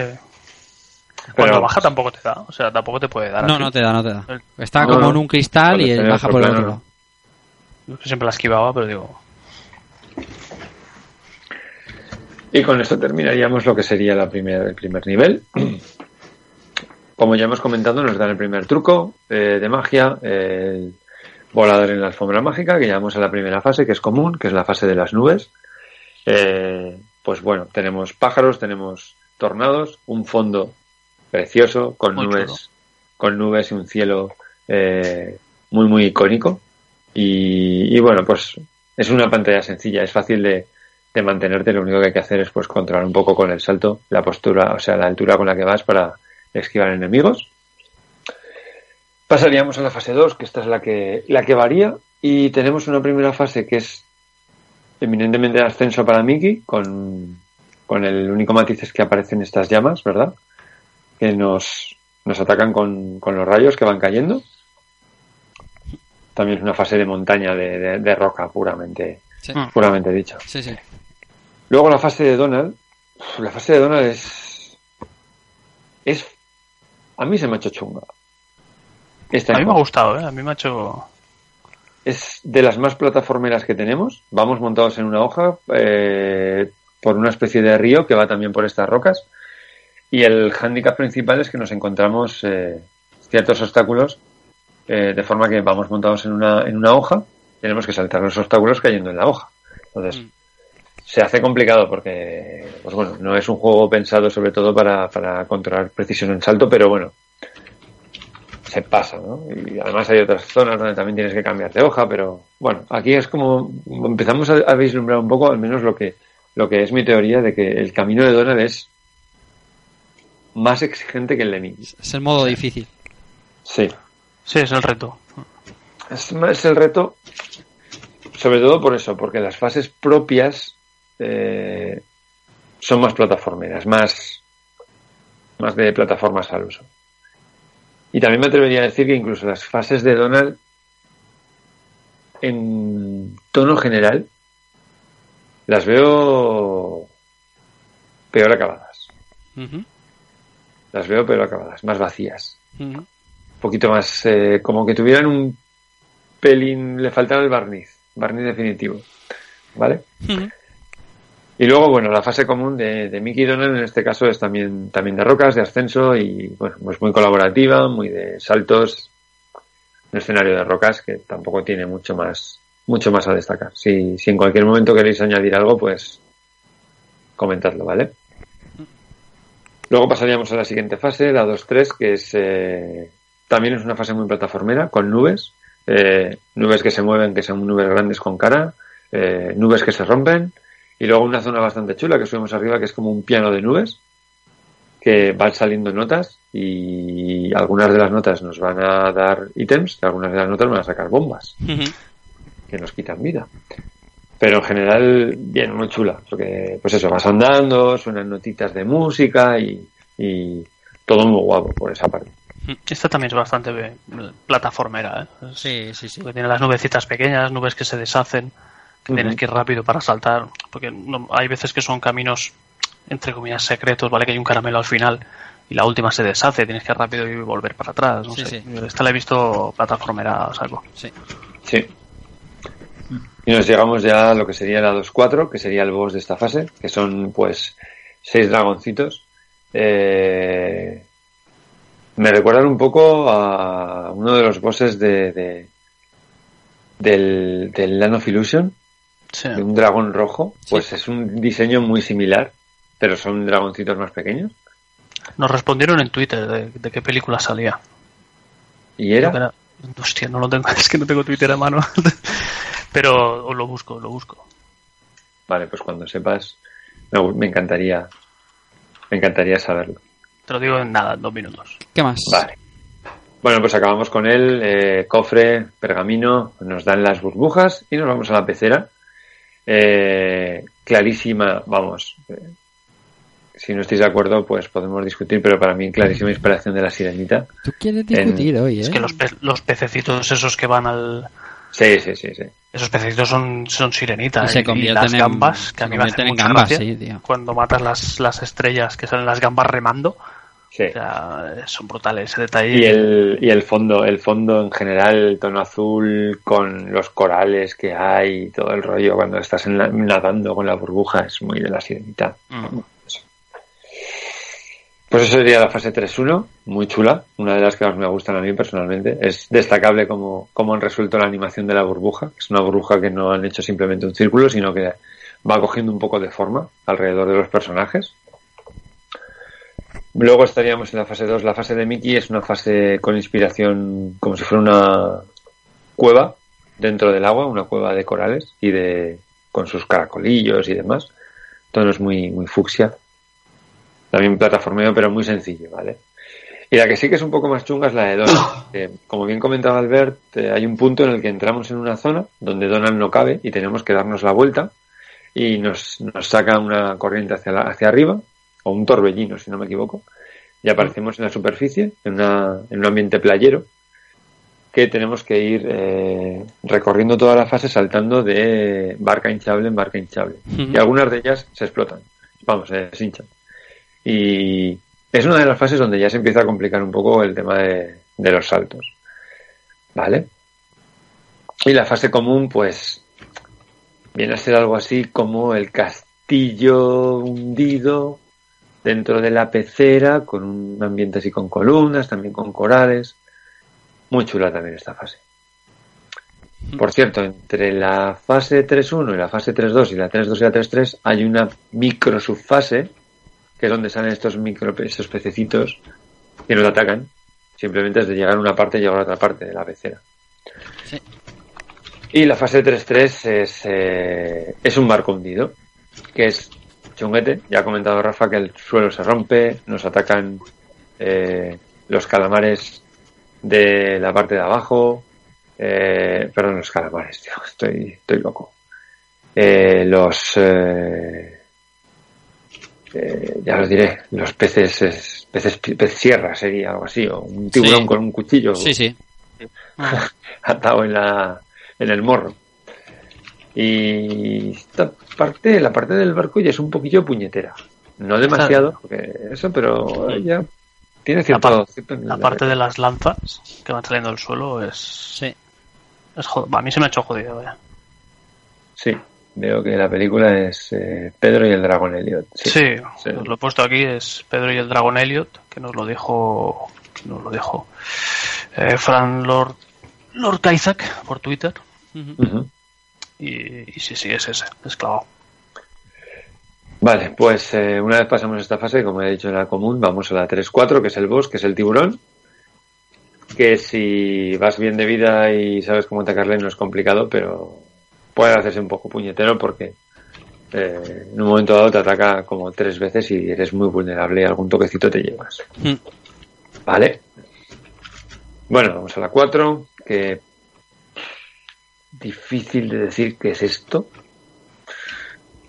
Llamémosle la biblioteca, por, no sabría muy bien decir lo que es, pero vamos, aquí nos han dado el poder de, de teletransportación de las cajas y sería como un sala de estudio o algo similar, porque, pues bueno, eh, entramos, cuando vamos con Donald, pues entramos en un libro y hay una fase en un libro, eh, hay unas cajas de galletas, que es la que nos va a llevar luego a otra de las subfases, no sé, todo muy, muy relacionado con este rollo. Bueno, cuatro, dos, las tres fases distintas. Eh, la de Mickey, ya hemos comentado antes, en un momento dado nos montamos en, una, en un tapón de una botella y hacemos una fase que el tapón nos dispara por el, por el firmamento. Es una fase muy bonita, pero extremadamente sencilla Y muy corta. y muy cortita. Eh, pero vamos, visualmente es una, es una maravilla y la música es una pasada. Eh, Donald, por su parte, tiene una fase que se desarrolla dentro de un libro, que es como el típico libro de relieves que, tienen los niños, ¿verdad? Que lo abres y ciertas figuras salen así como en tres dimensiones. Eh, esta sí que es una fase que eh, en el escenario y en los fondos, sobre todo, me parece como muy vacía en concreto. Pero bueno, puede ser una opinión personal. Y la Y la que- perspectiva, es, como al ser, al ser así el libro tridimensional, es- se hace rara. perspectiva. rara, ¿verdad? Jugar, Sí, jugar ahí es muy raro. Sí. Se te Es raro porque todo el fondo está como en tres dimensiones y tú, Sí, te y tú estás de en dos. dos. Sí. Es un poco raro. Tiene detalles chulos, pero parece también que es un poco simple en comparación con las otras. Bueno, lo comparas con la de Mickey y es, es un escándalo. Porque la de Mickey es un es un- una explosión de color y un jolgorio de, de- de- de todo lo que puede hacer a nivel gráfico la, la consola. Y luego tenemos la fase común, que es el árbol de Navidad, que ya hemos comentado antes, que también visualmente es un, es un espectáculo. Es un espectáculo con todas las lucecitas brillando y, ese mega árbol. Es una auténtica pasada. eh, Es una pasada de fase. Mm. Y luego vamos a la 4.3, que es el, el- el mundo de galletas, que esta sí que es sencillita. Poco de plataformeo, sobre todo, pero hay mucha... Aquí hay muchos caramelos, como bien ha dicho Albert antes, y no se no entraña demasiada dificultad. No como la siguiente, que es el, el boss. Bueno, el boss es sencillo. Este boss en concreto no tiene, no tiene mucha este- complicación. este te toca.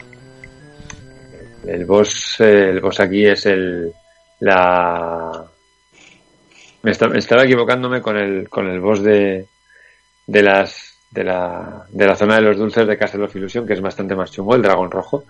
En este caso es una bruja que es muy familiar el sprite para mí. Supongo que puede que alguna bruja similar salga en alguna película. No puedo confirmar, pero Es que, es, que a mí me pasa igual. Este esta bruja me suena un montón también. Nos pasa como al dragón, ¿vale? Debe ser a algún personaje que lo hemos visto como secundario o, o- o en un montón de películas, o en alguna película en concreto que no, no, no, no los encajar. Yo no los Bueno. Tiene tres ataques, eh, va con una bola mágica y según el color sabemos qué tipo de ataque va a tener. Uno rojo nos tira fuego, eh, naranja, si no me equivoco, lanza un- unos rayos y azul lanza una como una especie de Hadouken hacia adelante, una bola de energía. Eh, y creo, creo, pero esto no lo puedo confirmar, que el, el ataque de rayos solo lo hace cuando juegas con Donald. Pero no estoy seguro al 100%, ¿vale? Porque tengo la sensación de que cuando jugué la partida con Mickey el, el ataque del rayo no me lo hizo nunca. Pero vamos, tampoco lo puedo confirmar al 100%. Bueno, pues aquí nos van a dar el- la habilidad de, de embarajar los naipes y vamos a la quinta fase, donde vamos a empezar en el jardín de, de la Reina de Corazones, como ya hemos comentado. Es, como bien ha dicho Rafa, eh, el mismo escenario que tenemos en Kingdom Hearts, Sí, sí. el jardín verde, completamente verde, mismo planteamiento. Y aquí nos salen ya los soldados, eh, los soldados cartas, que cuando llega el punto en concreto, pues les, les hacemos la magia y los ordenamos. O bien para subir hacia arriba, o bien para hacer, como he dicho antes, un puente, etcétera, etcétera. Muy colorista la fase, no muy complicada. La mayor complicación puede ser que hay bastantes soldados carta y, y tienen disparo de proyectil. Y la parte final, Y la parte final, sí, la parte final es un poco... que te puede putear bastante. Sí. Eh, bueno, la, la parte final hay unos, hay unos bloques, ¿vale? Que pone, hay un, hay un cartelito que pone Press Me, y básicamente lo que tenemos que hacer es eh, abrir la apertura al, al palacio. Entonces, Eh, según si nos quedamos encima del bloque, cuando el bloque va para abajo y no hacemos la secuencia correcta, pues lo que nos pasa es que nos vuelve a tirar a una zona en concreto de la fase y la tenemos que repetir. Dependiendo de la suerte que tengamos, nos iremos más atrás o más adelante. Y podemos volver muy al principio Ya te y tener que repetirla entera. Ya te digo. Pero bueno, no entraña dificultad, pero bueno, está ese pequeño handicap.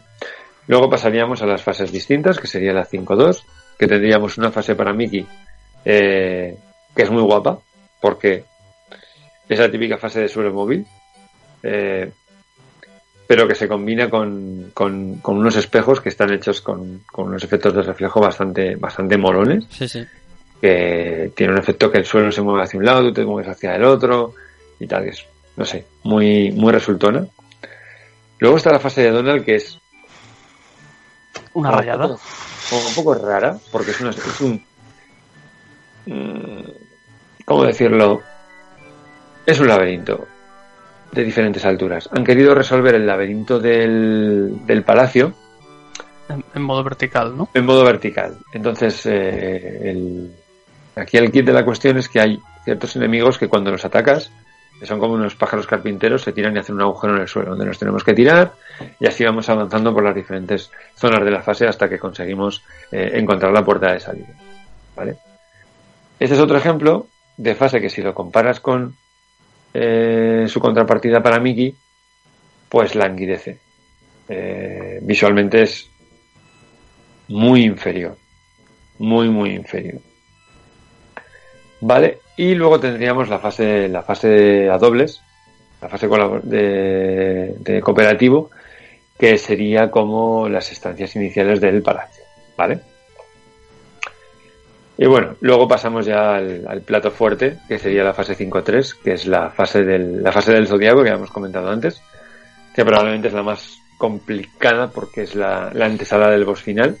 Eh, nos aparecen brujas, tenemos eh, soldados eh, de naipes, todo con un fondo, con unas cortinas, con lucecitas eh, centelleantes, con simulando las estrellas de que están incluidas en las constelaciones del zodiaco, música espectacular, plataformas con con tapetes ahí con, como si fuera de terciopelo, alfombras, zonas con con arcanos, eh, con dibujos por las paredes, la parte de las vidrieras, eh, los efectos de luz de las cortinas. Es un Carreta- es- carretas y pinchos. carretas y pinchos. eh, lo, lo tiene todo. Es una fase redonda, espectacular y es la fase del juego. O sea, es- Como debería ser una fase final, ¿no? Exactamente, es, es la fase final. Voy a decir algo. mm, me recuerda enormemente a la fase final de Midnight Wanderers. Hostia, no la tengo tan presente, pero...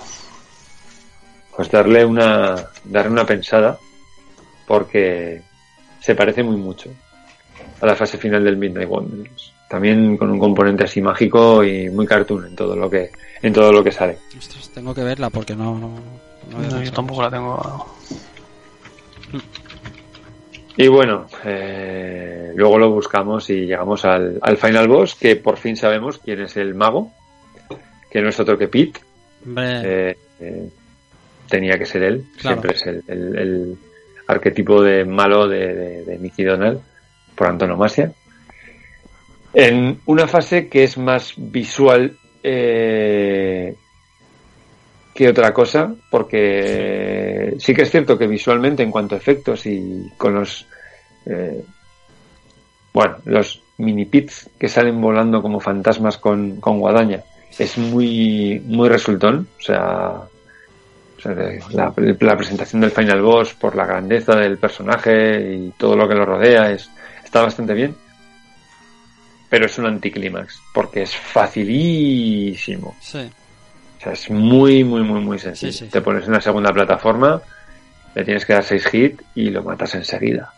Entonces, claro, no es muy final boss, para que nos vamos a engañar. Es, tiene más complicación la fase anterior que, que, que este. Sí. Y tampoco es un juego complicado, como ya hemos dicho, es un juego que es bastante sencillo de completar. Pero es que es un poco, es un poco bajona. El- la dificultad del final boss es Yo, hasta- pero ya hasta que me di cuenta, de- o sea, yo al principio lo intenté, intentaba moverme por las plataformas, intentaba... Entonces se hace más complicado porque los de las guadañas son invulnerables, o sea, no, no los puedes matar. Sí.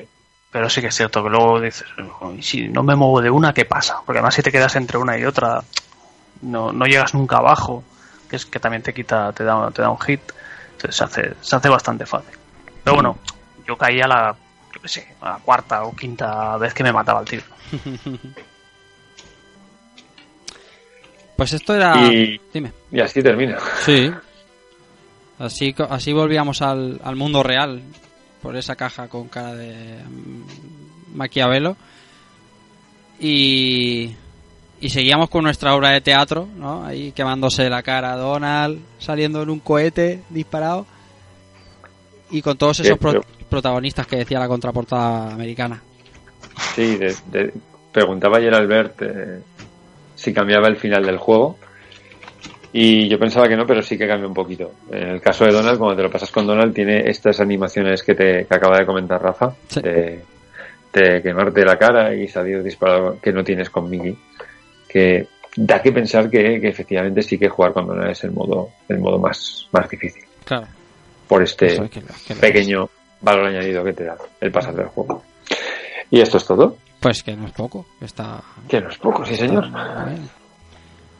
Vale, vamos a hacer nuestras conclusiones sobre el juego antes de leer los comentarios de la gente y despedirnos. Voy a empezar. Pues, a a ver, eh, Irra está muy callado.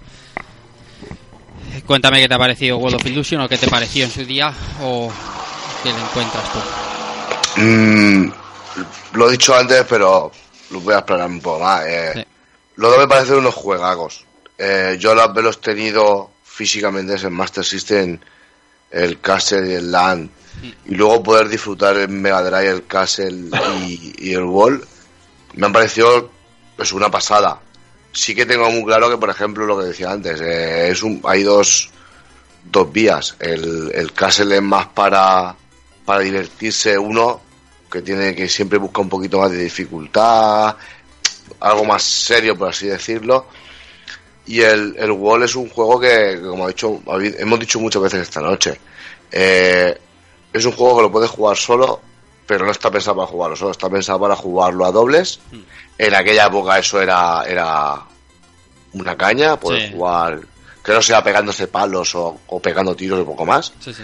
Y me parece un juego muy bueno a la hora de disfrutarlo solo, eh, buenísimo para disfrutarlo con un nano al lado, Sí. o poner a dos nanos al lado y, y ver cómo, cómo, se lo, cómo se lo pasan, porque me parece que la, la dificultad ha sido, ha sido bien medida y el juego ha estado hecho bien diseñado, la banda sonora bien hecha y, y he disfrutado muchísimo. Eh, esperemos que si hay algún remake de estos dos juegos, pues tengan un poquito de, de decoro y que lo hagan como se merecen, ¿no? El remake de World of Illusion, después de lo que hemos hablado del de Castle, pues es. es complicado. Olvídalo. Es complicado. Pero estaría muy guay ahora con online y toda la historia. Y Keko, Keko, cuenta, cuéntame cosas.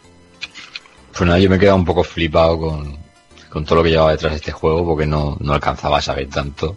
Y, y ya solo por eso, pues mi pensamiento cambia un poco. Ya no me voy a echar eh, atrás con lo que había dicho al principio de Castle, pero sí que es un, juego que el World of Illusion, en una época en la que tanta importancia se le da actualmente a, las consolas, que, eh, qué cantidad de exclusivos tienen unas y otras, la verdad que estamos hablando de un juego que es es un exclusivazo de Mega Drive y que a muchos se le llena la boca en otros sistemas con si tal o cual juego, pero, pero deberían echarle un ojo a este porque vamos, eh, ya digo, desconocía hasta que hasta que el profesor, y hoy nunca mejor dicho, nos ha sacado todo el tema de jugar a, dobles, cooperativo y tal, que podría parecer a priori una cosa lógica, pero a mí, por ejemplo, no se me había pasado por la cabeza.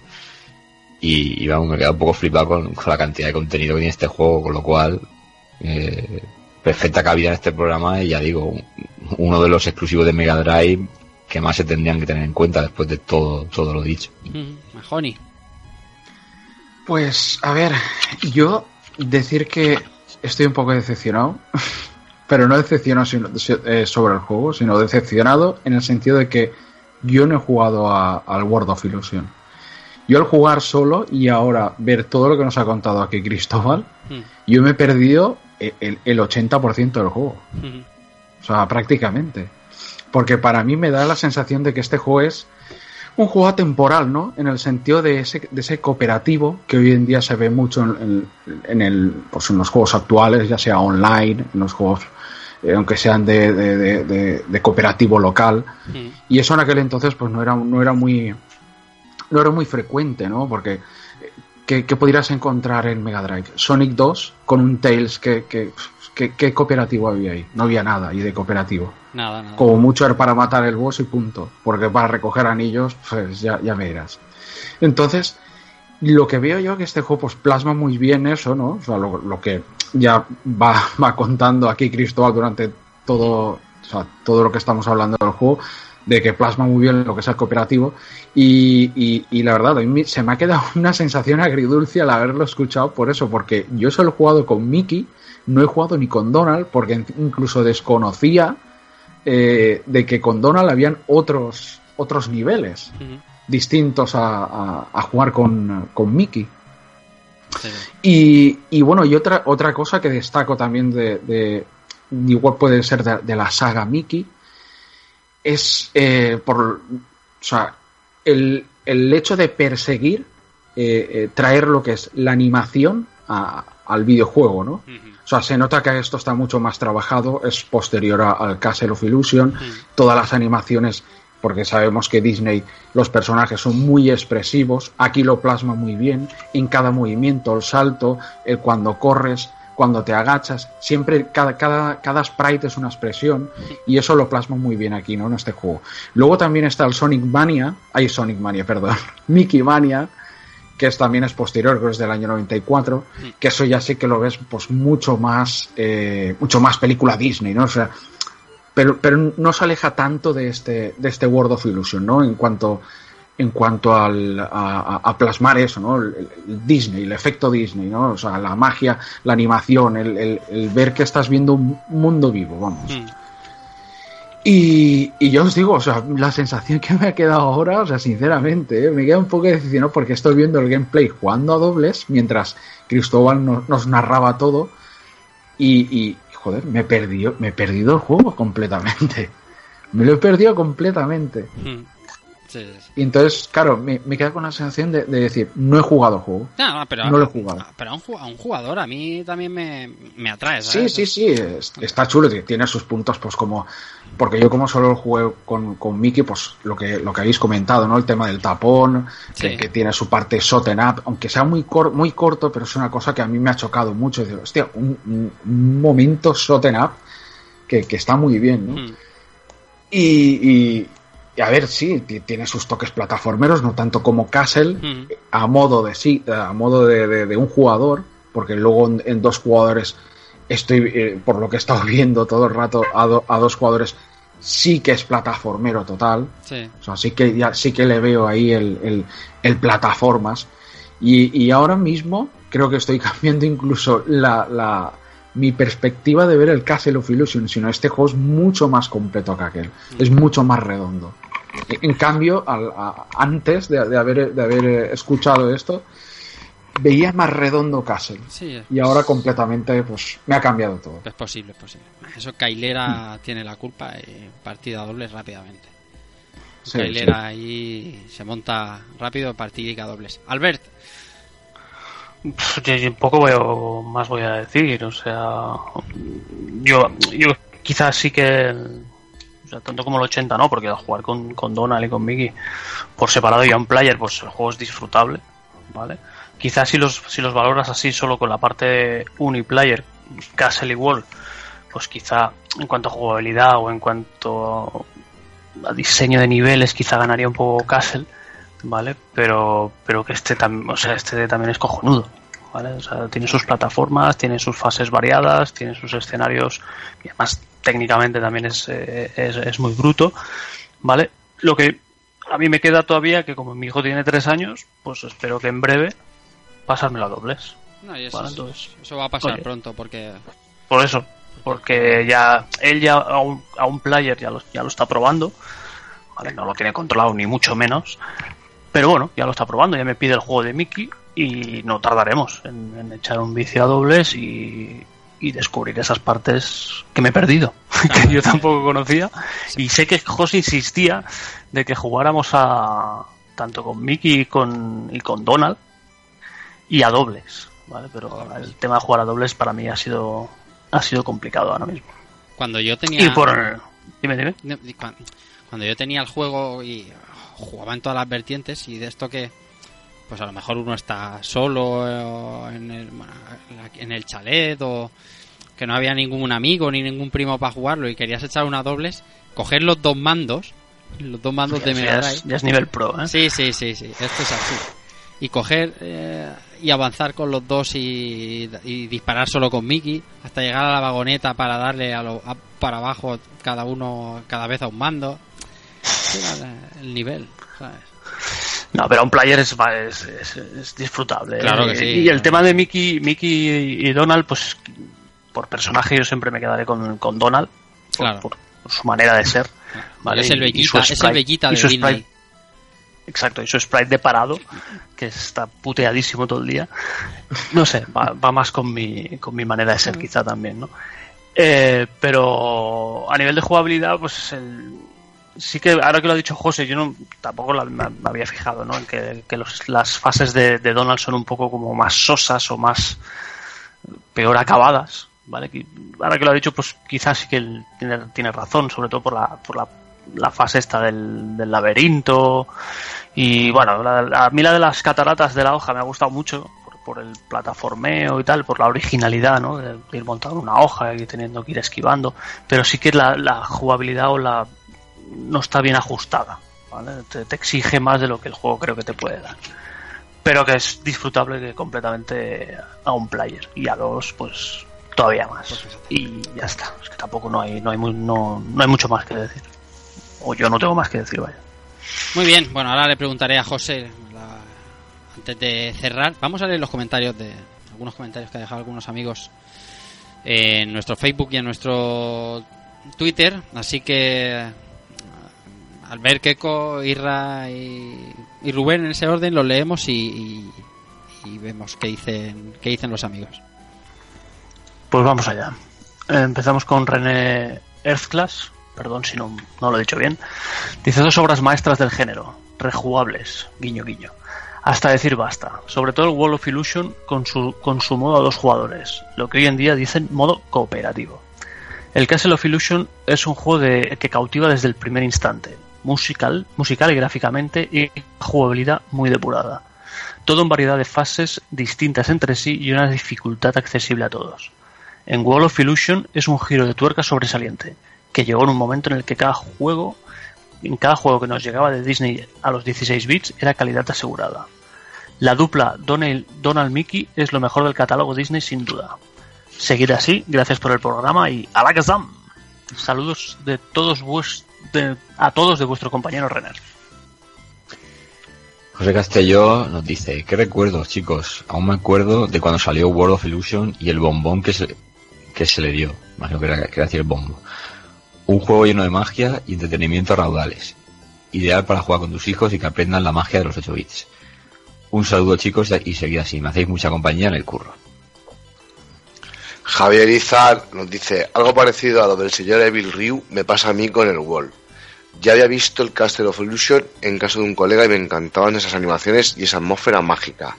Pero el Wall fue el primer juego que nos compramos para la Mega, aparte del Mega Games 1 y el Sonic que venían de la, con la consola, probablemente influenciados por las notazas que le dieron en su época. Mi hermano y yo flipábamos con esos balancines colaborativos y sobre todo la tortura de poder enredar al otro con la capa. Nos podemos tirar 10 minutos solo haciendo el chorra a ver quién liaba a quién. Técnicamente mejor que el Wall, aunque más corto y fácil. Juegazo. Muchos recuerdos y muy buenos. Eh, Mark Laviña dice, eh, Master, eh, Master Evil Ryu la ha clavado. Es uno de los primeros juegos que tuve de Mega Drive y lo recuerdo con un cariño especial por la historia y por sus preciosos gráficos. Todavía a día de hoy se lo, se lo pongo algunas veces a mi hija y me sigue encandilando como el primer día. Mención especial a World of Illusion que pude disfrutar a dobles en casa de un colega. Pedazo de programa nos espera. Y ahora viene porque no está ordenado cronológicamente, viene el comentario de, de Evil Ryu que nos dice Castle of Illusion tiene un hueco especial en mi corazón. Es uno de los primeros juegos que tuve en Mega Drive y me cautivó por sus gráficos, jugabilidad y preciosa banda sonora. Tiene momentos alucinantes, como el instante en el que la primera fase adquiere un tono más oscuro a, la de los lagos comunicados, que tiene de fondo un atardecer brutal. Esto me lo agencié en Mega Drive, eh, perdón, este me lo agencié en el Mega Drive Legends y es de mis preferidos de la consola. La segunda parte también me gusta, pero no tenía compañero entonces para aprovechar el modo a dobles, el punto fuerte del juego. Igualmente, los que más me gustan de Sega Disney son este Castle y el Quackshot. Un abrazo putos. Gamerfan nos dice, estos juegos se merecen un remake como el Crash. Optimus nos dice, es verlo y se me caen los lagrimones. Eh, Nardo Docompa dice... No, no, "Ma- no, no. Nardo do ¿Eh? Campo, ¿dónde va a parar, hombre? Ah, vale. Perdón. Eh, dice, magia pura este juego, con todo lo de Disney por esa época. Lástima que las nuevas generaciones no puedan disfrutar de títulos así. Y Javier Fraga dice, a mí es uno de esos juegos que siempre, que siempre saco a colación cuando se habla de la cercanía, del color de la magia. Ay, de la mega. Joder, Bueno, bueno, Del- bueno, bueno, la- bueno, bueno, bueno. de la carencia. Bueno, bueno, bueno. Bueno, que parece esto el chiringuito de jugones traspapelando el comentario. Las 2 de la mañana. Empiezo otra vez con el comentario. A mí es uno de esos juegos que siempre saco a colación cuando se habla de la carencia de color de la Mega. Este y el y el Ranger X y este y el Ranger X, claro. Muy bien, Perdonad, bien. ¿eh? Bien, bien, bien. Buenos comentarios y mucho cariño a, a los dos juegos. Eh, el color de los juegos, eh, Albert, digas, lo que tú digas, eh, José Manuel, diga, diga Albert lo que diga, el juego es colorido, ¿sabes? Es muy colorido, salvo que seas ciego Sí. o Albert. O un perro. No sé qué- no sé qué le pasaba. Hijos del metal, cabrones. Ay, La situación fue, a ver. yo solo juego en el tren ahora mismo, porque en mi casa ya no puedo jugar casi. Eran las, me levanto a las 6 de la mañana, el tren era a las 7 y cuarto, y jugué a la fase de los pasteles. Que esa en concreto, la fase esa de los pasteles, la veo muy apagada. O sea, siendo una, siendo todo colorista, los colores no son muy vivos. Y el comentario en WhatsApp fue, no sé cómo lo puse, no, el juego no es colorido, no sé qué. Y saltaron estos dos buitres, bueno, más el José, porque Rafa lo vio más tarde, que me dejaron de ciego para arriba. Hombre, pues fíjate tú, no me...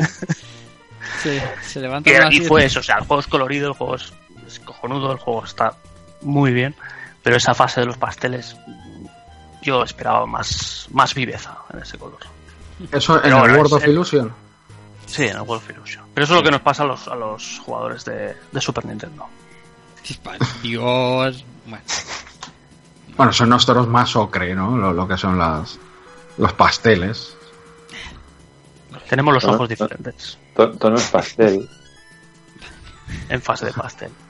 claro. Muy bien, un montón de, de, de recuerdos en estos dos juegos. Bueno, solo queda José Manuel por hacernos algunas conclusiones y nos despedimos y nos vamos. Que nos ha dado para tres horas largas estos dos jueguecitos y que también lo merecen, ¿sabes? Sí, bueno, hicimos un poco eh, objetivo de hacerlo más corto, pero con eso de que eran dos, dos títulos de, de peso, pues bueno, se nos ha ido un poquito de, Claro.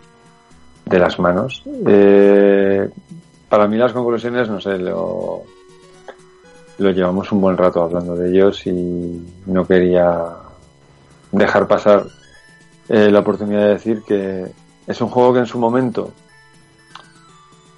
me, me dio muy buenas sensaciones, eh, una gran diversión, gratos recuerdos, creando ese sentimiento de nostalgia y que me lo está volviendo a crear ahora al volver a jugarlo con, con Pablo, Mm. mi hijo. Y es lo mejor que le puedo decir al juego. Porque sé que me va a quedar doblemente marcado. Y, y eso, eso se paga, se paga muy caro, amigos.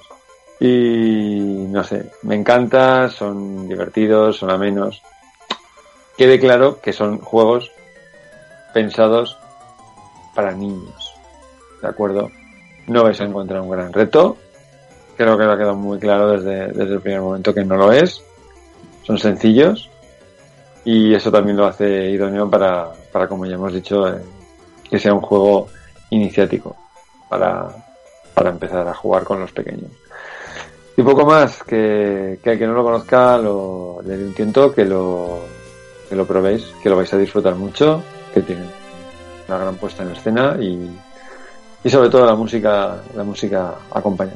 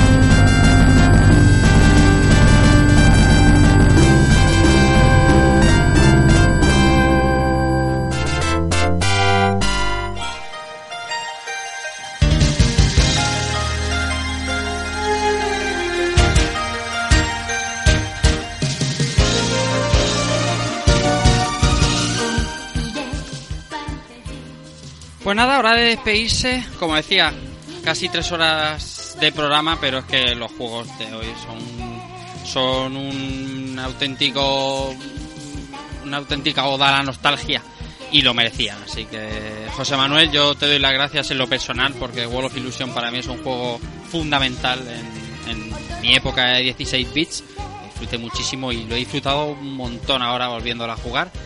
Eh, así que nada, nos vemos, nada, en- sabemos que estamos en periodo veraniego, pues 21 días eh, más o menos estaremos aquí con, con algo. Algo haremos, seguro. Sí, con ganas ya, a ver si hacemos uno de esos programas que tanto nos gustan, aquí veranito. Sí, Sí. el año pasado casi todos tuvieron buena aceptación, so- sobre todo el de remixes fue una cosa brutal, el de juegos malos, el de algo algo tenemos que pensar. Vamos a dar una vuelta porque seguro que nos salen temas y además son programas agradecidos, poca preparación y, que se disfrutan tanto como, tanto como estos. Pues sí, nos vemos, nos vemos en nada. Israel Salinas Ice. En un par de semanitas o tres estamos por aquí de vuelta con eso de del veranito y trayendo cosas interesantes. Pues sí, tío, con muchas ganas de volver por mi ausencia de dos semanas. Y nada, muy contento de haber rejugado estos dos títulos que ha traído aquí el amigo José Manuel. Y nada, decir que la gente que lo juegue, que sea en sistema original o en las rooms que la guarde, que merece la pena jugar con los nanos. Que me lo he pasado como un enano jugando estos dos. Y como dije en alguna ocasión, es de esos juegos que, que te saca el niño que llevas dentro, que te transporta al pasado y te deja muy buen sabor de boca y que merece la pena, por lo menos de vez en cuando, echarle unos 40 minutillos que, que merece muchísimo la pena. Que un placer como siempre y un saludo compañeros. Antonio Serrano, eh, nos vemos pronto, disfruta de la playita y de estos días. Pues sí, haremos lo que se pueda. Y nada, eh, encantado de estar hoy en este programa. Ya tengo juego con World of Illusion para, para agarrarme como un clavo ardiendo en las futuras disputas que tendré entre Super Nintendo y Mega Drive. Que las Que tendrás días- porque es coming soon, lo sabes, 29 de septiembre es la fecha. Y mucho antes ya las he tenido y he tenido que escuchar muchas fantasmadas. Entonces me voy, a, me voy a agarrar a lo de la paleta de colores de este juego como, como un cabrón. Así que ya a partir de hoy amo, amo este juego completamente. Y nada, muy bien. A ver si no tardamos mucho en hacer el siguiente programa y a ver, y a ver qué, qué traemos. Pues sí. Bueno, Rubén, Majoni, eh, nos vemos eh, lo antes posible, lo que el trabajo te permita. Pues sí, porque con este trabajo esto es como la hostelería, ¿no? Que cuanto más eh, fiesta o más fin de semana es, más trabajo. Y bueno, eh, después de desde aquel Super Metroid he podido coincidir con mi día libre y, y con vosotros. Y de verdad hace ha sido un ¿eh? placer. hace un pues, par de meses. Eso fue en abril. Estaba mirando. Te has perdido Alien Soldier, te has perdido el del otro de. Power de Ranger. Mickey, Mickey Mouse. Y es verdad. Sí, y el primero, y el primero de, de- de la saga Mickey. Te has perdido Power. Rangers, tío. Eso sí que es jodido. Eso también es jodido. y ahora más de Bioman, ¿eh? Lo digo. pero Sí, bien. sí. Y nada, lo dicho, o sea, la verdad que he disfrutado otra vez, eh, sobre todo del World of Illusion, aunque sí es verdad que no del todo, después de, haber visto todo el contenido que tenía, que no he disfrutado. Pero, pero bueno, que, siempre viene bien, ¿no? Rejugar este tipo de juegos que aunque se puedan, puedan parecer infantiles, pues yo creo que siempre vienen bien para romper un poco el, eh, pues no sé, la monotonía de, ser, de del típico juego serio, eh, pegar tiros, ¿no? Lo que, lo que, lo que, vamos, lo, lo que nos inundan hoy en día, ¿no? Sí. Y, y no sé, o sea, yo lo he dicho, yo creo que eh, para abrir así un poquito de debate, si sacaran una Sega Mega Drive Classic Mini, Oh. este, est- estos dos juegos serían para meterlos. Tengo Correcto, una. correcto. Y para eso, para eso están los dos mandos. Tengo una. Ahí está. Y si y también digo una cosa, igual espero si lo sacan que no cometan el fallo como en la Super NES Mini, que solo me pongan al Donkey Kong Country 1. Sea, y no me pongan ni el 2 ni el 3. Yo creo Bueno, que el eso 2 es el más redondo de los Donkey Kong. Pudiera- eh, si pudieran meter Y- medio catálogo de Super Nintendo, nos lo tragaríamos todo y aplaudiendo. Sí, y, y yo creo que estos dos juegos deben de ir también en- eh, de la mano eh, dentro de ese dentro de, de- de esos juegos ¿no? preinstalados que, que irían. Sabéis que Sega no, va- no está por eso. No lo va a hacer, no lo va a hacer, le va a hacer la Pues hay licencia, rumores, ¿eh? la Hay rumores. licencia a The Games y a tomar por saco. bueno, y queda como siempre en último lugar un servidor que... Yo paso, ¿no? Eh, ¿Así? A mí que me den por saco. No, creía que te habías acostado ya. Albert. Albert, usted perdone, usted perdone. Desde Usted- que soy ciego, ya no me tenéis en cuenta, ¿no? Los colores ocre no. Madre mía. Alberto Andreu, por favor, mis, mis Claro, disculpas como, por delante. como si me he comprado una Super NES Mini, ¿eh? ahora soy el apestado de, de rejugando, ¿no? Nada, tengo, tengo que invocar a Igone porque yo no tengo tiempo para hacer juegos de Super. Aquí falta faltan nintenderos en este podcast. Porque segueros radicales ya hay unos cuantos. No, hombre, no. No tanto, no tanto. No, no, no. Nada, tonterías aparte. Eh, un placer estar aquí y haber jugado los jueguecitos. Mis viajes en tren han sido más entretenidos y más y más coloridos. Gracias a vosotros y gracias a José. Y nada, que en veintipico días. ¿Querías decir algo? Sí, sí, te quería decir que no sé cómo te Ah. he saltado queriéndote hacer la pregunta. Este es el programa 97. En el 98 Ah, sí. estamos hablando de hacer algo así un poco más improvisado, más, eh, más con la opinión de la gente y tal. Eh, ¿Se oye por ahí un compromiso de 99 Final Fantasy X? Mm, Sí, yo pensaba que la tonadilla que- con la que se empieza el programa iba por ahí. No, no, es que la voy a usar de aquí a un tiempo, pero... Pero, Pero sí, sí, Vale, yo vale, creo vale, que puede ser puede ser viable en el 99. Muy bien, muy bien, muy bien. Pues nada, cuídate y nos vemos en 15 días. Muy bien. Y ahora sí, con el permiso de Albert, queda como siempre en último lugar un servidor que quiere primer- primero pedir perdón a Albert y luego eh, daros a todos las gracias por seguir apoyando. Y oye, si se os ocurre algún tema a tratar distendido de alguna manera eh, para el programa 98, nosotros atendemos eh, encantados la petición o cualquier remix para un posible programa de, de música y remixes como hicimos aquel primero hace ahora un año. Eh, también en un comentario en iVoox, por favor, y, y estaremos encantados de tenerlo en cuenta. Nada más, me ha encantado traer World of Illusion a rejugando. Es uno de mis juegos de la infancia, como, re- como decía José Manuel. Así que marcamos una muesca en la culata y seguimos adelante. Nada más, recibido un saludo de Rafa Valencia y chao.